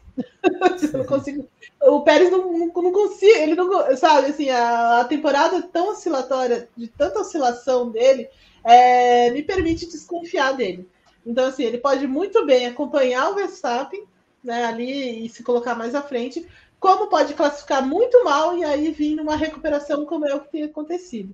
Então, Pérez, para mim, também está nessa lista, ele está na parte na parte de baixo ali. E, e, o Hamilton, na verdade, precisa saber como que essa Mercedes vai chegar em Las Vegas. Se ela chegar num ponto mais parecido com o que estava no México, em Austin, pode esperar um Hamilton mais forte, brigando lá na frente, é, pelo menos pelo pódio, do que é, o resto. Mas basicamente é, é assim que eu vejo Bem, esse grupo. Gabo, in... Sim, sim. É, é, um grupo também difícil de prever, né? Como a gente falou das equipes que oscilam demais, esses caras também têm oscilado muito. Acho que dá para a gente dizer que a exceção é o Carlos Sainz. É o, talvez desses caras seja o que faz a temporada mais linear. Não que seja o melhor desses caras no ano tal, mas como o Norris sofreu muito no começo e o Alonso sofre muito agora, me parece que entre Sainz, Leclerc e Russell, Sainz é o que consegue ali ter mais um ano mais linear, né, mais longe de problemas e tal. O, o, o Gabo, indo um pouquinho mais para trás nessa briga, é, a gente tem uma, uma, briga que eu considero meio que de opostos assim na temporada, né? De um lado, o Lance Stroll, que é, é o elo fraco da, da Aston Martin desde o começo do ano e que teve em, no começo do campeonato o segundo melhor carro nas mãos e mesmo assim, em nenhum momento ele esteve nesse bolo que a gente citou agora de pilotos. É, e do outro lado, o Pierre Gasly, de uma Alpine que é, é, de muito longe a sexta força da temporada, não briga com ninguém, não briga por nada, mas o Gasly está ali próximo do Stroll. Como é que a gente avalia as possibilidades de Stroll e Gasly nessa briga que me parece uma briga meio inviável, né? Não, não deveria existir essa briga. É, é uma briga que realmente não deveria existir, inclusive o placar de pódios da temporada é 1 um, Gasly 0 Stroll, né? é importante a gente frisar isso. Dois uh, se contar sprint. Isso, é. Se contar sprint, mais vantagem ainda para o Gasly. É, é, uma situação curiosa, porque assim, a Aston Martin ela é muito incógnita, a gente não sabe, enfim, qual assoalho, né? Eles têm dois agora, a gente não sabe qual que eles vão colocar e se eles vão colocar, se esse assoalho vai se adaptar bem com a pista ou não. Né? E, obviamente, Interlagos foi um grande acerto, não só pelo desempenho do Alonso, mas também o Stroll fez uma grande corrida. E a gente sabe também que o Stroll é um cara que tem uma dificuldade maior de ter grandes corridas em sequência, né? Até Interlagos foi o segundo top 5 dele no ano, enquanto o Alonso tem, sei lá, mesmo, quase o mesmo número de pódio do, do Pérez. Então é muito incógnita, então assim, é, é difícil você pensar que o, que o Stroll vai ter dois grandes desempenhos em sequência. Então eu não estou muito nesse bonde. Mas também a, a Alpine não é necessariamente a equipe que te dá tantas confianças de que ela vai ser consistente, pontuar, etc. Eu acho que o Gasly faz uma temporada muito boa, muito melhor que a temporada do Ocon, por exemplo. É, mas a gente não sabe é, o que esperar da Alpine, né? Mas eu acho que para essas duas corridas finais, eu ainda acho que a vantagem vai. Eu confio mais que o Gasly é capaz de meter uma dupla de oitavos lugares aí e conseguir esse décimo lugar do que o Stroll pegando um top 5 que garantia ele de vez. Eu acho mais fácil o Stroll ficar sem pontuar as duas corridas do que ir para o top 5. Então, é, eu, se, se, eu pudesse, eu até vou procurar se tem essa linha disponível. Se eu pudesse apostar em quem termina o campeonato à frente, eu apostaria no, no Pierre Gasly. Muito bem. O, o Ev, olhando para o Mundial de Construtores, é, tem uma briga, além de Mercedes e Ferrari, matematicamente há uma possibilidade da Aston Martin ficar na frente da McLaren. Mas a gente não acredita, certo? Ah, não, não acredito mesmo. Não, acho que a, a McLaren consegue, consegue é, segurar essa, porque a, a, a Aston Martin está mais, tá mais irregular né, do, que, do que a McLaren. Da maneira como a McLaren está se colocando hoje, acho muito difícil perder a menos que ela despenque como a Mercedes nas duas próximas corridas, né? E a, e a, e a Aston Martin ocupe de fato o, posto que ela tinha no começo do ano. E é, essa é a única razão, a única, é, a única chance, né? Mas da maneira como a gente está nesse momento, não, não acredito. Então eu vou te perguntar lá do fundo do pelotão, que ali sim há uma briga. É, a AlphaTauri é, me parece claramente a melhor equipe desse fundo de grid nessa reta final do campeonato, e ela passou da última posição para a oitava e mirando a Williams. Né? É, a AlphaTauri vai pegar a Williams ainda?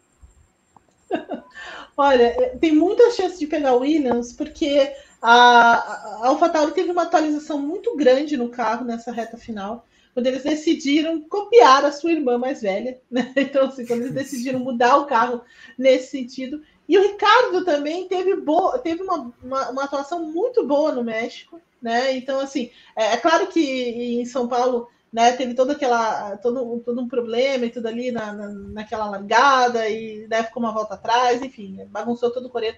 Mas o, o Tsunoda estava conseguindo trazer um pouco mais de performance. Eu acho que se eles conseguirem combinar essa performance, os dois, é, e pontuar aí já era para a Williams, porque a Williams tem um piloto só que depende muito é. da, né, do circuito. A Williams, a Williams sim depende muito do circuito, da, das particularidades, e a, e a AlphaTauri nem tanto.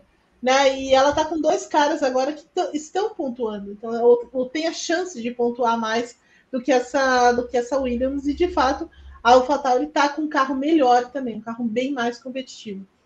Então, nesse sentido, acho que a AlphaTauri leva essa, viu, Gabo? Muito bem. E, Gabo, para a gente fechar a disputa, as disputas que ainda existem na, na, na Fórmula 1 2023, Alfa Romeo e Haas, né? É, essa é, lembra muito uma corrida de tartarugas, né? Porque, quem vai chegar depois, né? Porque são duas equipes que não fazem nada há muito tempo. Né? A Alfa Romeo teve até um começo de temporada promissor e fez uns pontinhos, a Haas basicamente teve três corridas no ano, né? Porque ela conseguiu muitos pontos juntos, mas basicamente ela teve três corridas no ano. E aí, vai continuar? É, Alfa Romeo e Haas, Gabo, são duas equipes que não vão pontuar mais esse ano ou a Haas ainda tem chance? É, eu acho que nenhuma das duas vai pontuar, né? Eu acho que só um cenário bem caótico mesmo, e onde, ela, onde elas não estejam promovendo o caos, porque é muito importante, né? Porque, por exemplo, a largada do GP de São Paulo foi caótica, mas tinham dois da Haas envolvidos, então, enfim, aí, aí complica qualquer chance de pontuar. Então, acho que assim, a Alfa Romeo vai ganhar essa disputa aí por, é, por WO, porque, enfim, é a menos pior das duas. É, até acho que a Alfa Romeo tinha um ritmo com o Bottas, um ritmo legal em São Paulo para quem sabe pontuar, mas é o carro quebrou de novo, enfim, um abandono duplo, é, enfim, é uma corrida, é uma equipe muito pior que a outra, mas assim, a que tiver a oportunidade de de somar um ponto que seja ali, vai, é, enfim, que puder capitalizar a oportunidade que, que surgir, vai terminar na frente. Mas hoje vai ser a minha aposta na Alfa Romeo mesmo, porque, enfim, é menos pior, né? Apesar da Haas ter boas classificações, né? Às vezes emplaca alguém aí no, no Q3, às vezes um larga ali em 11 primeiro, 12 segundo, enfim. Mas ainda acho que, que vai dar Alfa Romeo nessa briga, por, enfim, ser aqui menos quer perder, talvez. Muito bem. O Bertão, a gente vai falar agora da, da venda de ingressos. Quer dar o seu segundo, o recado pela segunda vez antes da gente passar para esse tópico sensível?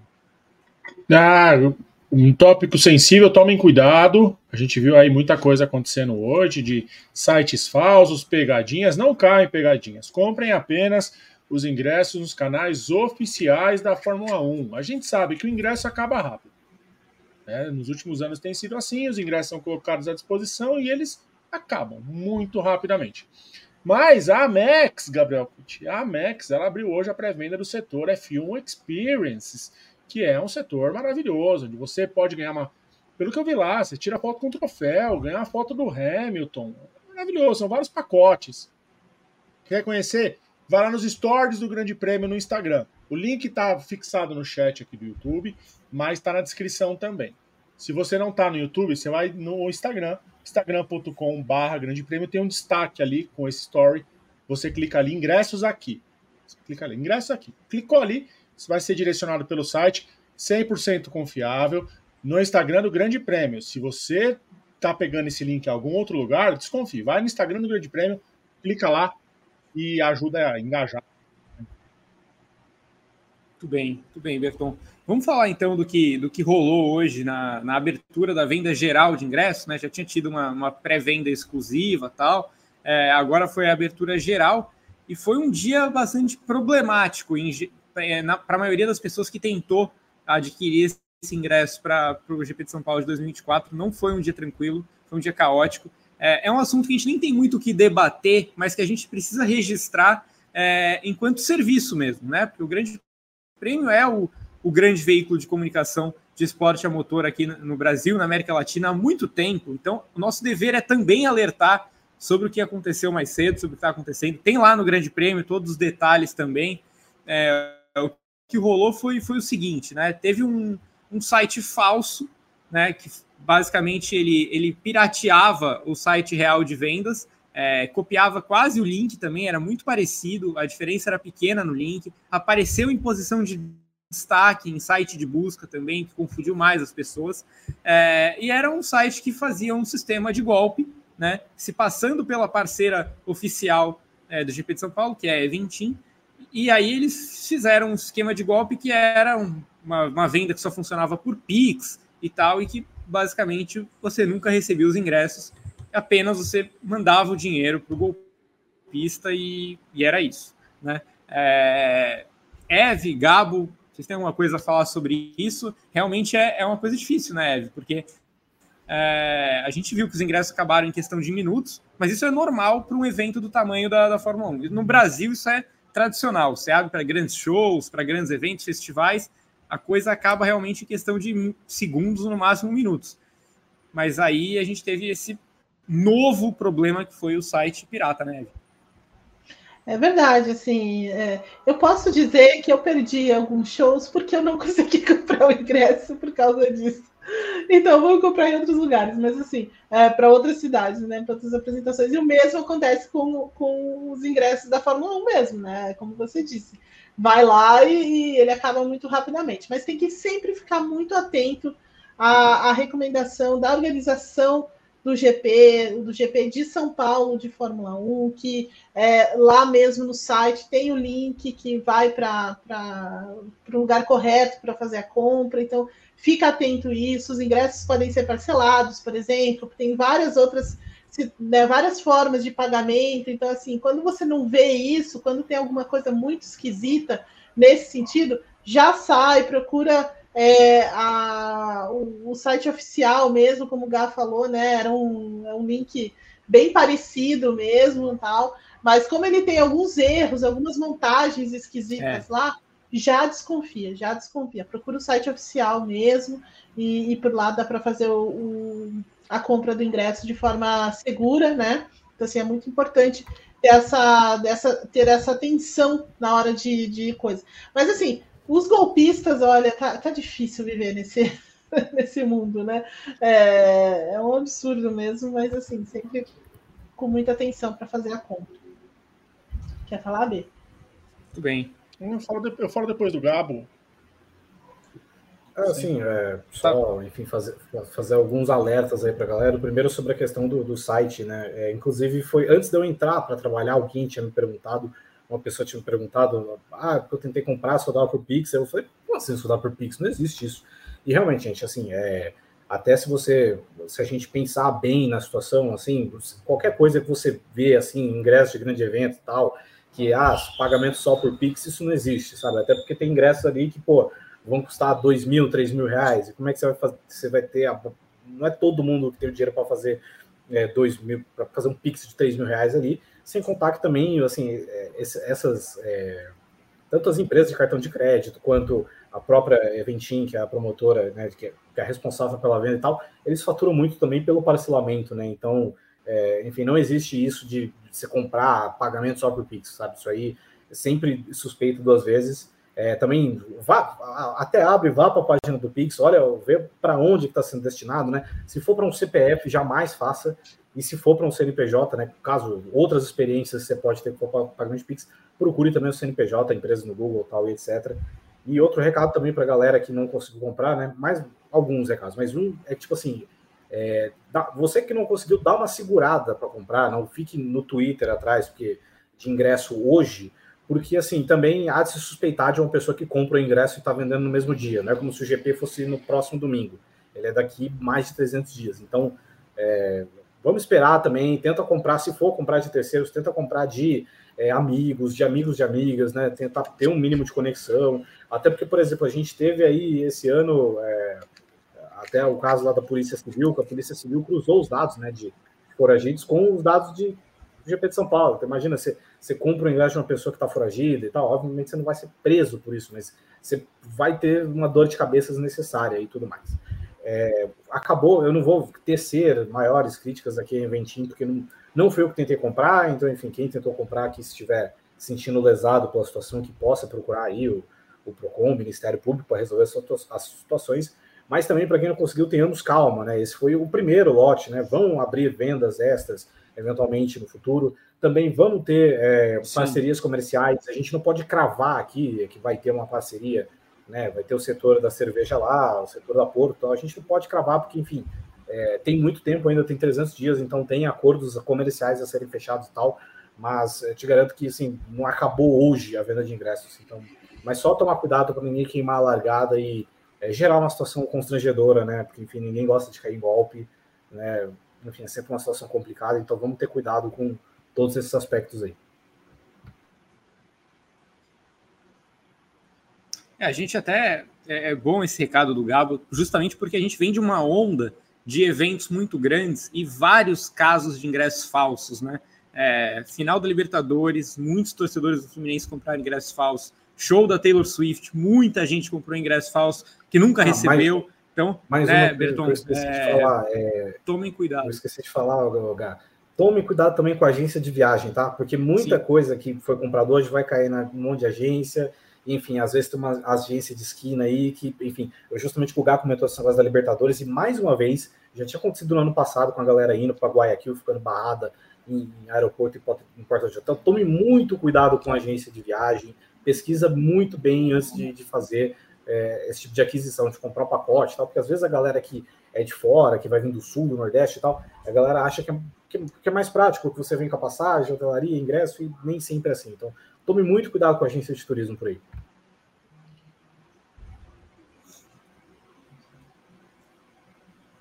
Lá, eu ia falar, eu ia falar justamente um compilado, isso que vocês dois falaram. A gente está num mês em São Paulo, principalmente, no Brasil todo, com grandes eventos. A gente está tendo hoje em São Paulo um show do Rebelde. Teve ontem, semana passada no Rio, teve Red Hot Chili Peppers também acontecendo no Rio, São Paulo, Brasília. Teve a Taylor Swift que vem agora, GP de São Paulo, final da Libertadores. Então é muita coisa acontecendo no Brasil e tem muita gente se aproveitando. A gente tem também um Brasil e Argentina na semana, daqui duas semanas. Não, na semana que vem, terça que vem. Semana que vem. Terça, semana que vem. Terça que vem tem um Brasil e Argentina e tem um site falso vendendo ingresso. No mesmo molde do, desse do da Fórmula 1. A mesma coisa. Só que um detalhe: ainda não está vendendo ingresso para o jogo.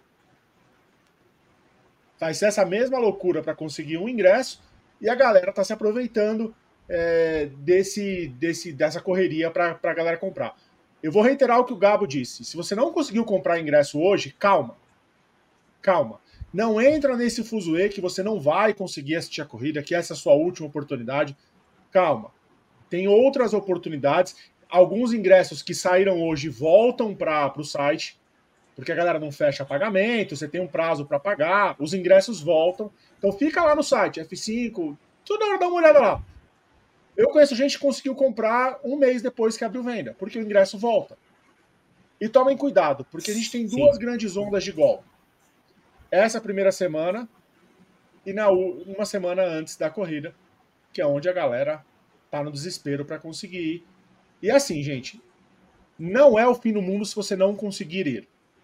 Não faça loucuras. Não façam. Não. Dinheiro é difícil de ganhar, gente. É difícil. Então, assim, comprou ingresso, compra de conhecido. Venda de terceiro é o que o Gabo falou. É amigo de amigo. E mesmo assim, pesquisa a vida da pessoa. Não compre em site, não compre em perfil de Twitter que está anunciando. não. Mesmo se a pessoa te mandar documento. Eu conheço, ó, tem uma amiga minha que na semana da corrida o cara mandou o documento dele ela fez metade do Pix que encontrar com ela. O cara mandou o documento. O Pix estava o nome do documento. E o cara deu golpe nela. Então, assim, tomem muito cuidado com o ingresso. A galera tá dando muito golpe com o ingresso porque é alguma coisa que eles resolveram aí que dá para ganhar muito dinheiro. Ontem tinha gente que foi para fora do Morumbi. Não conseguiu entrar com ingresso falso. Então é muito perigoso. É, pois é. Então, tomem cuidado e comprem é, das formas que forem é, comprovadamente reais, tá? Então, chequem direitinho, vejam tudo direitinho, não façam nada no desespero, tá bom? Vamos para o próximo tema, que também é, é bastante relevante para o futuro do esporte, eu diria. É, até quando, quando a Haas lançou essa, esse pedido de recurso, até eu lembro que eu, o, o, vídeo curto do dia era meu tal, e eu, eu gravei um vídeo falando que qualquer que fosse a decisão da FIA, ela abriria um precedente perigoso. Porque, é, basicamente, para quem não está ligado no que aconteceu, o GP dos Estados Unidos teve aquela polêmica toda de limites de pista e a FIA simplesmente disse, depois da corrida, que não conseguiu verificar todos. Né? E aí, depois de uma análise minuciosa com onboards e tal, depois de alguns pilotos, como Lando Norris, terem admitido que romperam o limite de pista várias vezes, a Haas juntou um compilado de, de infrações e mandou para a FIA um pedido de revisão é, bem depois, inclusive semanas depois, é, querendo a reversão daquele resultado, que aplicassem as punições é, de forma tardia, né, mas que aplicassem para os pilotos que a Haas descobriu que furaram os limites de pista. Então tinha lá é, o Pérez, o Albon, enfim, é, alguns pilotos, o Logan Sargent, pilotos que teriam é, descumprido os limites de pista, que não foram punidos no dia, é, e a Haas se baseou um, um tanto quanto na, na, decisão do GP da Áustria, lá do começo do ano, só que lá foram horas depois, né? não foram dias, semanas depois, mas naquele caso, é, horas depois do GP da Áustria, a direção de prova soltou uma série de punições por limites de pista em que ela não conseguiu verificar durante a corrida e ela resolveu aplicar depois.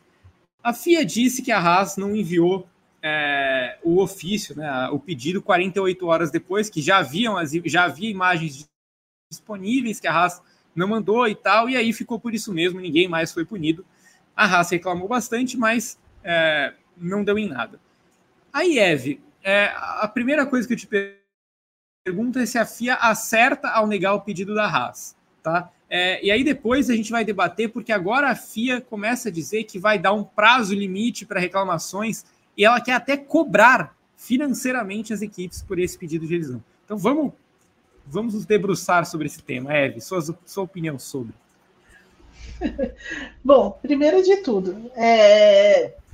ficou muito escancarado assim que há um problema para a fiscalização dessas, desses limites de pista.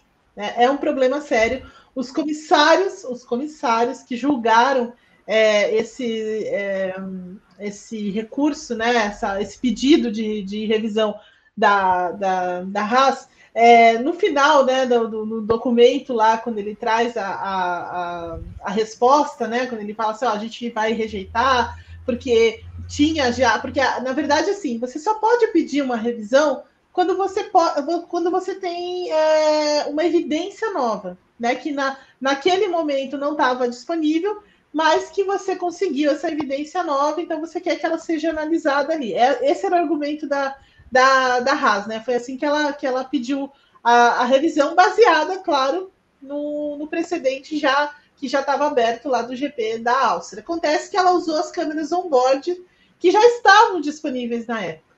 Então, Sim. desse ponto de vista, é, a, a, FIA acerta ao negar, porque ela não trouxe uma coisa nova, já existia, tá? Então, desse ponto de vista, da, da parte técnica, essencialmente, a FIA fez o que o, o que está no regulamento, digamos assim. Não tem uma evidência nova, não tem o que fazer. Já, já a Inês é morta e é isso aí que a gente vai, vai fazer daqui para frente. Mas como, como no próprio, na própria decisão dos comissários, tem lá um parágrafo embaixo escrito: olha, tem um problema com, com os limites de pista.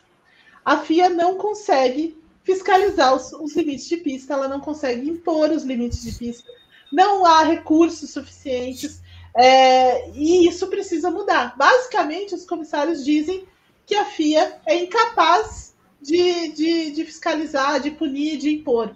Ela não tem como fazer isso. E aí joga esse pepino na mão dos, dos comissários, e aí eles falaram assim: então, tem que mudar. Então, ou, ou por uma via tecnológica diferente, ou por mais gente, ou por qualquer coisa que seja, né? Então, ano que vem isso aí tem que mudar, porque a gente entende que esse ano vai ser difícil, mas ano que vem é, tem que mudar. Então, assim, existe uma questão, existe realmente um problema sério.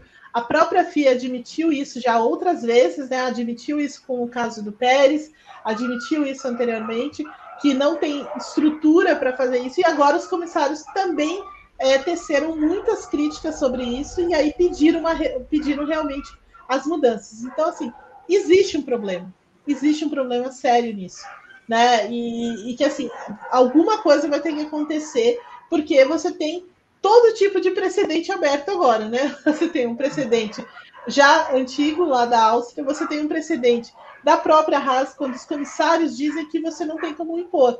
Eu, se fosse a Haas, eu já, eu já, eu já colocaria outro, outro argumento em cima disso. Olha, você está dizendo que vocês não conseguem fazer esse, é, esse, não conseguem impor os limites e não conseguem é, fiscalizar.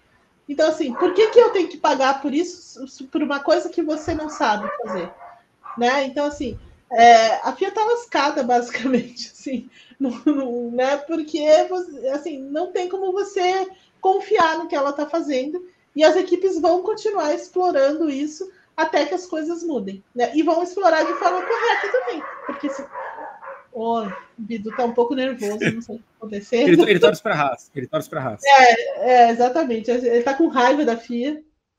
Mas assim, basicamente é isso, né? Então, numa parte mais técnica, puramente técnica, ela fez o que está escrito no regulamento, mas no, no, no, no cenário geral, tá tudo errado né? Porque ela não sabe, ela não tem como fiscalizar. E isso foi atestado pelos próprios comissários. Então, alguma coisa tem que acontecer nesse sentido para mudar é, tanto a, a, forma de entender essa, esses limites de pista, quanto garantir uma fiscalização correta que seja feita durante a corrida, que seja feita durante. É, porque aí cai naquela, naquela crítica que a gente vem fazendo o ano inteiro, né? Porque Passou a corrida aí que você vai dizer que o cara é, passou os limites de pista? Tipo, acabou a corrida e aí? Né? Então, assim, é, é, muito confuso, de fato é muito confuso, e os argumentos que a FIA dá é, é, ridículo, né? Então, assim, se a FIA, do tamanho que ela é, não consegue fazer uma fiscalização desse tipo, então alguma coisa tem que mudar. Ou você não, não impõe mais limites de pista, ou você consegue é, fiscalizar. Mas, na minha visão, é tudo muito errado e, e, e, esse recurso da Haas deixou ainda mais escancarado essa deficiência grave que a, que a FIA tem em fiscalizar os limites de pistas e outras coisas também, né? Os pilotos, até no GP, é, nesse final de semana, muita gente reclamando, muita gente falando sobre o dois pesos, duas medidas, é, todas as atuações da FIA que não são justas, né, a maneira como eles é, fiscalizam as coisas, as punições e, e, tudo mais, né? Então, assim, hoje em dia existe, são 14 dias que os caras têm para pedir uma revisão, mas desde que haja realmente uma evidência, uma evidência nova. A FIA quer, quer reduzir para 96 horas, né? Isso, e aí depois é, entender o que está acontecendo. Eu acho que reduzir o prazo é, é até interessante. Agora, ela querer cobrar para isso, aí não. Aí, aí, é. Aí é querer multar os caras em um milhão de euros. E aí a outra, é, aí é, é, assim, é de uma falta de, sabe, é que a gente não pode, assim, a, a descrição seria um, diferente, mas assim, é uma falta de é, de noção da, dessa, dessa administração da FIA nesse momento, que, olha, é, é até difícil de, de explicar. Pois é, o, Gabo, é, passando para você agora, é, eu, eu, eu, entendo o conceito do limite de pista, porque ele basicamente ele é fruto da transformação dos autódromos por questões de segurança. Né? É, os autódromos cada vez mais têm áreas de escape maiores, e, e, cada vez menos usam britas, usam muros próximos. Isso tudo faz parte do, do desenvolvimento das regras de segurança do esporte. Os limites de pista são frutos disso. São frutos de autódromos mais seguros, etc. e tal. Eu entendo, juro que eu entendo isso. O problema, Gabo, é que não me entra na cabeça é como é que você aplica uma regra que você admite que você não é capaz de cumprir. É, é, qual é o sentido disso? É, já aconteceu na Áustria, né? A Áustria, aquilo foi um pedido de revisão que acabou gerando uma série de punições horas depois da prova. Senão, provavelmente não teria acontecido nada. E agora, nos Estados Unidos, em que há um erro, há claramente um erro admitido pela própria FIA e que gerou mudanças muito sensíveis no resultado de uma corrida. Né? É, o Sérgio Pérez não iria nem pontuar naquela corrida se as punições a ele fossem aplicadas. A Haas, que a gente estava falando agora há pouco, ela teria saído da lanterna do campeonato se, aquele, se, aquele, se aquelas punições fossem devidamente aplicadas. Então, queria te ouvir, Gabo, sobre esse problema que me parece um problema muito difícil de ser resolvido, a menos que a FIA queira contratar mais uns 40 comissários. É, a questão é que, enfim, a FIA ela, é, ela tem a questão do, dos limites de pista, que normalmente é uma, é um negócio que eu já desisti, honestamente, de entender, porque, sei lá, não sei que o cara passe com as quatro rodas para fora, eu não vejo vantagem que o cara pode tirar. Eu acho que assim, os Estados Unidos tem uma curva específica que realmente, você ali você pode cortar, né? Você passando com os quatro pneus aí, você pode cortar, você pode ter uma vantagem. Mas é um caso é, específico. E a realidade é que a FIA ela criou uma regra que ela não sabe, é, que ela mesma não sabe controlar, né? ela não sabe fiscalizar e que aí é o problema, que você abre o presidente para esse tipo de coisa. Para a Haas surgir duas semanas depois querendo mudar o resultado de uma corrida. É, e assim, a FIA querer cobrar das equipes, cogitar cobrar das equipes com direito de revisão, assim, pô, você quer cobrar uma outra pessoa para fazer o seu trabalho, tá ligado? E a FIA parece às vezes que é a entidade que menos trabalha no mundo. E, enfim, normalmente, ou eles é, começam a fiscalizar isso direito, ou então você vai abrir precedentes como é o dos Estados Unidos, tá ligado? Agora que já passou duas semanas, não tem nada que possa mudar, beleza, que fique aí esse resultado. Mas a realidade é, muita gente estava descumprindo uma regra de limite de pista que a FIA foi incapaz de mudar, tá ligado? E o que, como que você pode mudar isso? Tipo, é, é questão de sensor, você consegue monitorar isso por sensores, por câmeras, é, enfim. É, não sou eu que tenho que saber isso, quem tem que saber isso é a FIA mas ela tem que dar um jeito urgentemente de começar a fiscalizar essa regra, ou então você vai abrir precedentes e toda a corrida a gente vai ter alguém entrando com recurso etc. Né? Ainda bem que o da Haas não foi aprovado, porque senão a gente ia ter um cenário que daqui duas semanas alguém ia vir com reclamação do ah, que fulano cortou a curva 5 Interlagos, entendeu? É, enfim, é complicado. A FIA arranja para a própria cabeça quando ela gera esse tipo de situação. Pois é, e aí, Eve, só para a gente arrematar esse assunto, eu acho que a gente precisa falar sobre essa ideia de cobrar as equipes pelos pedidos de revisão. É, é um valor ínfimo para as equipes? É. Para mim seria grandíssimo, né? Mas para as equipes ele é realmente ele é realmente ínfimo. Mas só os é, o, é, o pro Berton não, porque ele tem 78 Ele milhões. Tem... Mas é, é, é mas para as equipes é pouco. E aí eu, eu, eu te pergunto, Eve, é o símbolo que é isso, né? Não é, não importa o valor, é, é o que simboliza isso. A FIA, como o Gabo falou, ela está cobrando para alguém mandar, para alguém que está mandando ela fazer o trabalho dela direito. Basicamente, as equipes querem que a FIA trabalhe direito e para pedir isso elas vão ter que pagar. É, essa é a mensagem que a FIA está passando. E aí eu te pergunto, Eve, além disso tudo, a FIA vai ressarcir as equipes que forem prejudicadas e que ela verificar que, que ela está errada? Exato, é, é, exatamente o que eu ia falar agora. Eu fiquei pensando sobre isso. Mas, então, se a, se a FIA perder, digamos assim, ela vai ter que arcar com os custos. Porque tem isso no, no quando você processa alguém né? por alguma coisa. Se você perder, você também tem que pagar as custas, né? Então eu queria saber se a, se a FIA vai fazer isso também com as equipes. Né? Então, assim, é uma cara de pau assim, é, absurda da, da FIA, entendeu? Primeiro querendo que pague para fazer o próprio trabalho dela, né? Então, como o Gabo muito bem falou.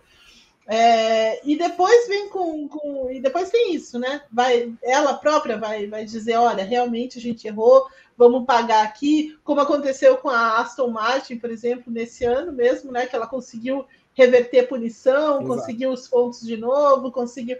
Então, assim, a, a FIA vai fazer alguma coisa com relação a isso? Então, assim, para mim é uma cara de pau sem, é, sem precedentes dessa, dessa gestão da, da FIA.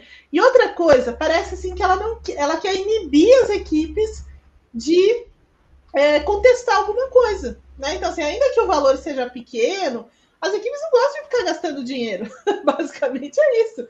Né? Elas não, é. não gostam de ficar gastando dinheiro. Né? E aí você. É como se elas quisessem também, sabe, inibir alguma ação das equipes, algum questionamento, alguma contestação. E isso, né, isso pode acontecer, isso é totalmente fora da, da, da realidade, né? Então, assim, você quer censurar as equipes agora, é isso?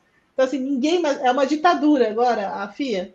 O que ela decidir, está decidido, e ninguém mais vai poder, vai poder contestar isso. Então, assim, está é, tá caminhando por um, por um vale perigoso. A, esse tipo de ação da FIA. Né? Muito perigoso mesmo. Além dos precedentes todos que ela abriu, ela ainda está indo por um caminho dos mais é, delicados nesse momento. E se as equipes não também, as equipes e a Fórmula 1 mesmo, porque já existe uma, um, um, problema, né?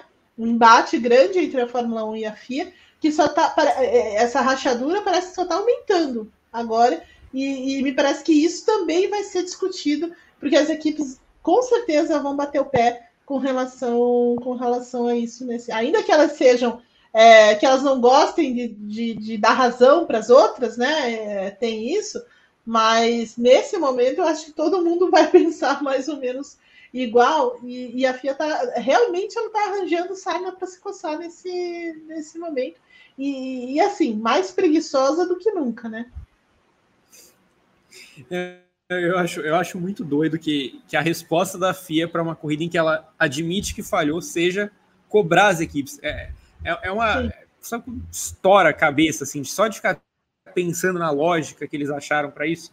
É, eles estão tentando sair por cima de uma corrida em que Sim. eles admitem que falharam. É, é, é muito assim para mim. É, é realmente. É, eu não consigo alcançar esse raciocínio. Você quer falar mais alguma coisa, Gabo? Não, acho que só reiterar mesmo que a FIA tem muito preguiça de trabalhar.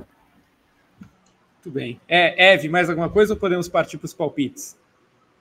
Olha, podemos partir para os palpites, mas eu quero reiterar a cara de pau da FIA. Só isso explica essa, essa doideira que está tá acontecendo cara, nesse momento. Eu vou, próximo final de semana, com esses horários horrorosos, eu vou deixar de fazer as análises nos três dias de atividades e vou falar que quem quiser análise no Grande Prêmio vai ter que me mandar 30 mil reais. Aí eu, eu, escrevo a análise. É, é isso, assim, eu, eu, não vou fazer o trabalho que eu sou pago para fazer. Enfim. É, o Bertão, pode aparecer aqui para a gente fazer a rodada de palpites desse GP de Las Vegas. É, horários. Para quem não viu os horários ainda, é, são tenebrosos, tá? Os horários do GP de Las Vegas são piores que os do Japão e da Austrália. A gente chegou a, a um ponto de ter uma corrida na América com horários piores do que os horários na Oceania. Eles conseguiram essa proeza. Então a gente vai ter primeiro treino livre 1 e meia da manhã aqui no Brasil, treino livre 2, 5 da manhã na sexta-feira, né? Isso de quinta para sexta. A classificação de sexta para sábado às 5 horas da manhã, né? O terceiro treino livre é 1 e meia também. E aí no domingo, de sábado para domingo, 3 horas da manhã, a gente vai ter é, a largada para o GP de Las Vegas. Temperaturas, então, é, nem vale muito a gente passar. Fala, Bertão. Não, vai ter o Daronco da Fé mesmo dessa vez. 5 da manhã, a gente vai estar entrando com o briefing. E vai ser o verdadeiro encontro do briefing com a missa do Padre Marcelo. A gente vai fazer o react da missa do Padre Marcelo, sem mostrar é. as imagens. Segunda tela da missa do Padre Marcelo. É, é, é isso, Cara. né? Já, pra gente não ter, pra gente não disputar o Ibope com eles, deixa a TV no mudo no Padre Marcelo e assiste o Grande Prêmio. Ô, Gá, que horas que a gente entra com essa? Que horas que é a classificação? Três? Cinco. Cinco. A gente entra 4 e 45 Três, três é corrida. É. A gente entra 2 e 40 no domingo. Isso. Eu vou pedir um aumento. Esse Vitor, é o momento. Se eu não, se eu não for. É, é, é, o momento, né, Eli? É o momento. Uhum. Vitor, sai da fila aí. Despejado sai do... da fila. Se não for despejado do Coitado prédio, do assim, César, né? É... Não, quem grita é o César, A gente não, a gente é ponderado. É. O ai, primeiro ai meu coração, ele toma multa. Perfeito. César, um beijo. Espero que você esteja então, é- melhor, é... recuperado. Sim. César, que estava cometido aí de um sangramento nasal durante a live do GP de São Paulo. O, o Malmolina do Grande Prêmio, né? né É. Isso é o Deus que sangra, né? O Deus que sangra. O, vamos, vamos então para os palpites. Nem vale muito a pena a gente passar a, a, máxima, porque a corrida vai acontecer nas mínimas, obviamente, porque é. É, lá em Las Vegas também vai ser de madrugada, só a corrida que vai ser de noite. Então, enfim.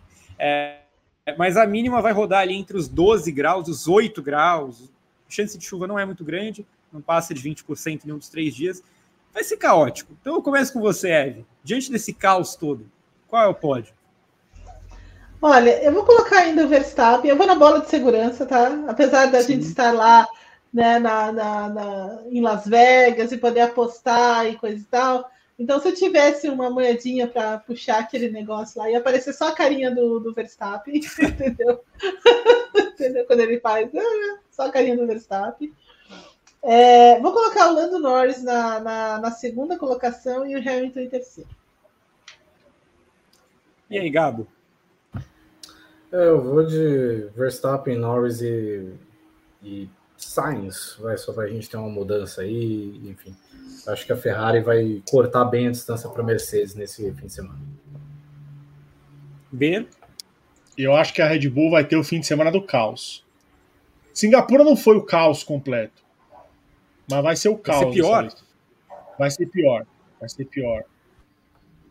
Porque é que eles podem, sabe? É que eles podem. Vai ser. Nenhuma empolgação com o que aconteceu em São Paulo, mas Fernando Alonso ganha. Fernando Alonso com Norris certo. em segundo. Norris em segundo e o Hamilton em terceiro. Na, nenhuma empolgação. Nenhuma.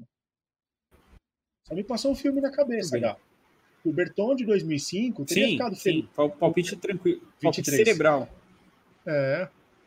O Berton de 2005, que viu o título do Alonso, ficaria feliz com o Berton de 2023, que fotografou o pódio dele.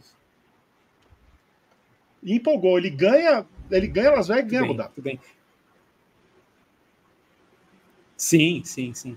É, ó, eu vou eu, eu, vou dizer que Charles Leclerc vai fazer a pole nessa corrida. Ele adora fazer poles em pistas de rua e ele não vai ao pódio. É, o pódio vai ser. É, infelizmente. Poxa, o pódio vai Mas ser Verstappen. Verstappen. Não, é bom palpite. Né? É um bom palpite para pole. Eu vou, eu vou de Verstappen, Norris e, e Sainz também. Eu vou com o mesmo palpite do Cabo, mas com esse asterisco de que a pole vai ser do, do Charles Leclerc. O, o, o, o Bertão, manda as mensagens para a gente, diga. Não, primeiro lugar, primeira mensagem. Damião, quantos lugares no teu pódio? Não, é o pódio da, da Porsche Cup, né? É. Da Fórmula Copa, é, Porsche, é, ou Copa Truck. É. Eu fiquei um pouco preocupado, Damião. É só, são só três na Fórmula 1. Pensou? Todo mundo no. Eu adoraria. Ia ser Também. uma festa. Ia ser uma festa. Vamos ler aqui as mensagens? 1,5534, só para não perder o horário. Preciso marcar. 5534. Temos três superchats. O Renato Luz mandou: GP de Las Vegas será a farofa da GK. Isso. Isso. Acho que a, a Fórmula 1 que eu é. gostaria muito que fosse, viu? arrisco dizer que a Fórmula 1 gostaria Gá, muito. Hoje, farofa Sim. da GK ou São João da Tainara OG? Ah, São João da Tainara OG, obviamente. Ela é amiga nossa agora. Agora ela é da turma. São João da Tainara OG. Se não for convidado para o ano que vem, não tem nem mais amizade. O Adilson mandou cinco reais. Boa noite, pessoal. Já tem alguns rumores ou vocês sabem alguma coisa sobre quais GPs de 2024 podem ter as sprint? Eu acho que honestamente só vão anunciar isso depois que ratificarem também que agora a classificação da sprint vai ser na sexta, a sprint vai ser na manhã Sim. do sábado e depois a classificação. Eu acho que depois que ratificarem isso, aí eles decidem. Né? Mas por enquanto eu não, não li nada sobre, nenhum, nada sobre Interlagos, não, não vi nada sobre, sobre o tema. Para gente, a gente palpitar, quantas sprints vocês acham que vai ter ano que vem? Não, já confirmou que é seis. É, seis. Mas Quais? Desculpa, quais? Ah, eu acho que. Eu acho que vão manter Interlagos. É, acho que vão trazer Silverstone e Monza de volta. Acho que vão manter os Estados Unidos. E. Não, duvido de, de tacarem Miami nesse bolo e. Enfim, Acho que a outra pode ser. Aí a outra pode ser um, qualquer uma aleatória, assim, tipo, sei lá, Zandvoort, tá ligado? Ou o Canadá. E aí, eu não é... duvido eles meterem em Las Vegas. Talvez. Eu também não. Vai depender da corrida esse ano. For muito atrapalhado, assim, talvez. É, eu acho que se tiver uma, uma baixa adesão de ingressos também, é, não duvido que tentem colocar para dar aquela impulsionada. Sim. É, é, esse ano a gente teve o GP Azer, do Azerbaijão com sprint e foi motivo de muita grita das equipes. As equipes ficaram bem irritadas porque foi um sprint no começo da temporada, é, numa pista de rua, e aquilo gerou uma, uma controvérsia grande. Então, tem esse asterisco também para caso Las Vegas queira e tal. Não sei se vai ser fácil passar pelas equipes dessa vez. É verdade. Então, eu acho que devia, comum, né? é, eu acho que devia também mudar o esquema dos pneus. Eu acho que essa é uma grita bastante grande das equipes também. A, a regra, né, dos, dos pneus. É botar um joguinho a mais, né? É. Esse negócio das equipes ficarem sem pneus por causa da sprint é um absurdo. Ah, o ponto comum é que Interlagos volta, né? É, comum até a nossa opinião, né? Não, não, falaram nada sobre, né? Mas tanto o Alan Adler lá estava muito confiante, né? Não, porque só a gente teve todas as sprints e tal, então não duvido que ele já saiba de alguma coisa de manter. A Rubia Barbosa mandou dois reais, falando que é para garantir o superchat desta noite aprazível. Obrigada. E ela manda, e ela manda a mensagem aqui, é, o Evelyn, eu não sei do que se trata, mas eu não uhum. concordo, tá? Eu não concordo com o que ela mandou aqui agora. Eu vou até não é um super chat. Mas ela certo. mandou uma mensagem aqui, ó. Que paz e calmaria hoje neste programa, hein, Evelyn? Olha, Rúbia, eu, eu amo, eu amo, eu prefiro assim, inclusive. Prefiro assim, para não ter grande desgaste, viu, Rúbia? É muito melhor, muito mais tranquilo. passando de novo. Desculpa. É. Não, pode passando, falar.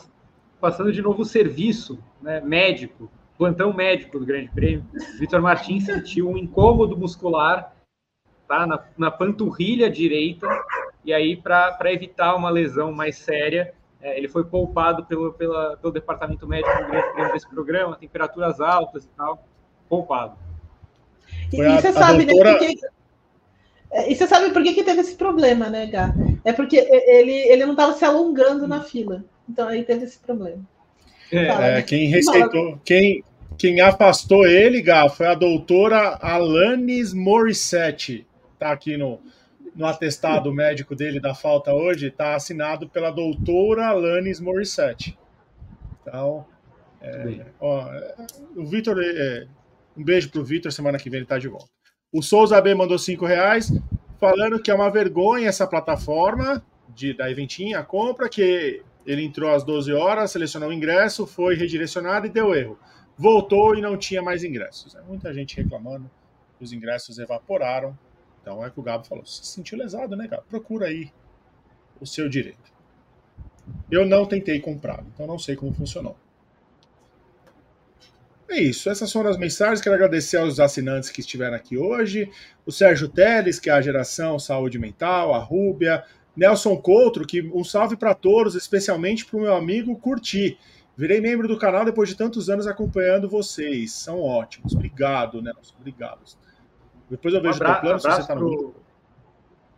Abraço para o Nelson, ele estudou comigo, fez faculdade comigo. Ah, é seu amigo. Nelson o Vando, o seu Vando Monteiro da Silva, benção seu Vando, que compra ingresso meia idoso nas corridas de biga, o Thiago Alexandre, a Paula Laredo e a todos os assinantes maravilhosos que participaram. Se você ainda não é assinante, clique aqui embaixo em Seja Membro e faça parte da nossa comunidade.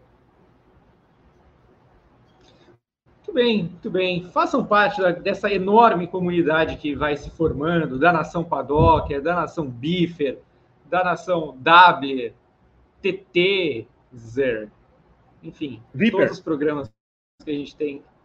Viper, Viper, Viper, inclusive, se você é assinante, você faz parte da nação Viper. Queria muito agradecer a Evelyn Guimarães, Gabo Carvalho, Rodrigo Berton, todos vocês que acompanharam a nossa saga nessa segunda-feira de calor histórico pelo Brasil.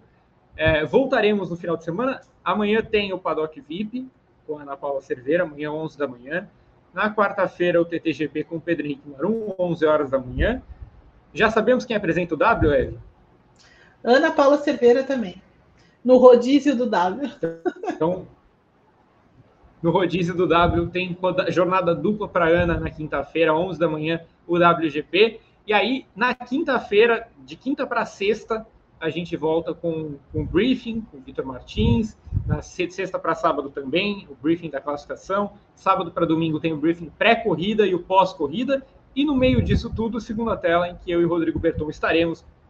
Eu acho que é com o Enio, né, né Bertão, dessa vez?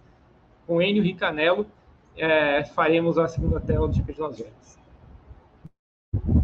Então, se a nossa previsão, de, de, se o, a nossa manifestação não funcionar, é o Enio. Se funcionar, é o César. Mas provavelmente é o Enio. Muito bem. Um abraço para todos vocês. Segunda-feira que vem tem mais Paddock GP. Cuidem-se, hidratem-se. Beijos.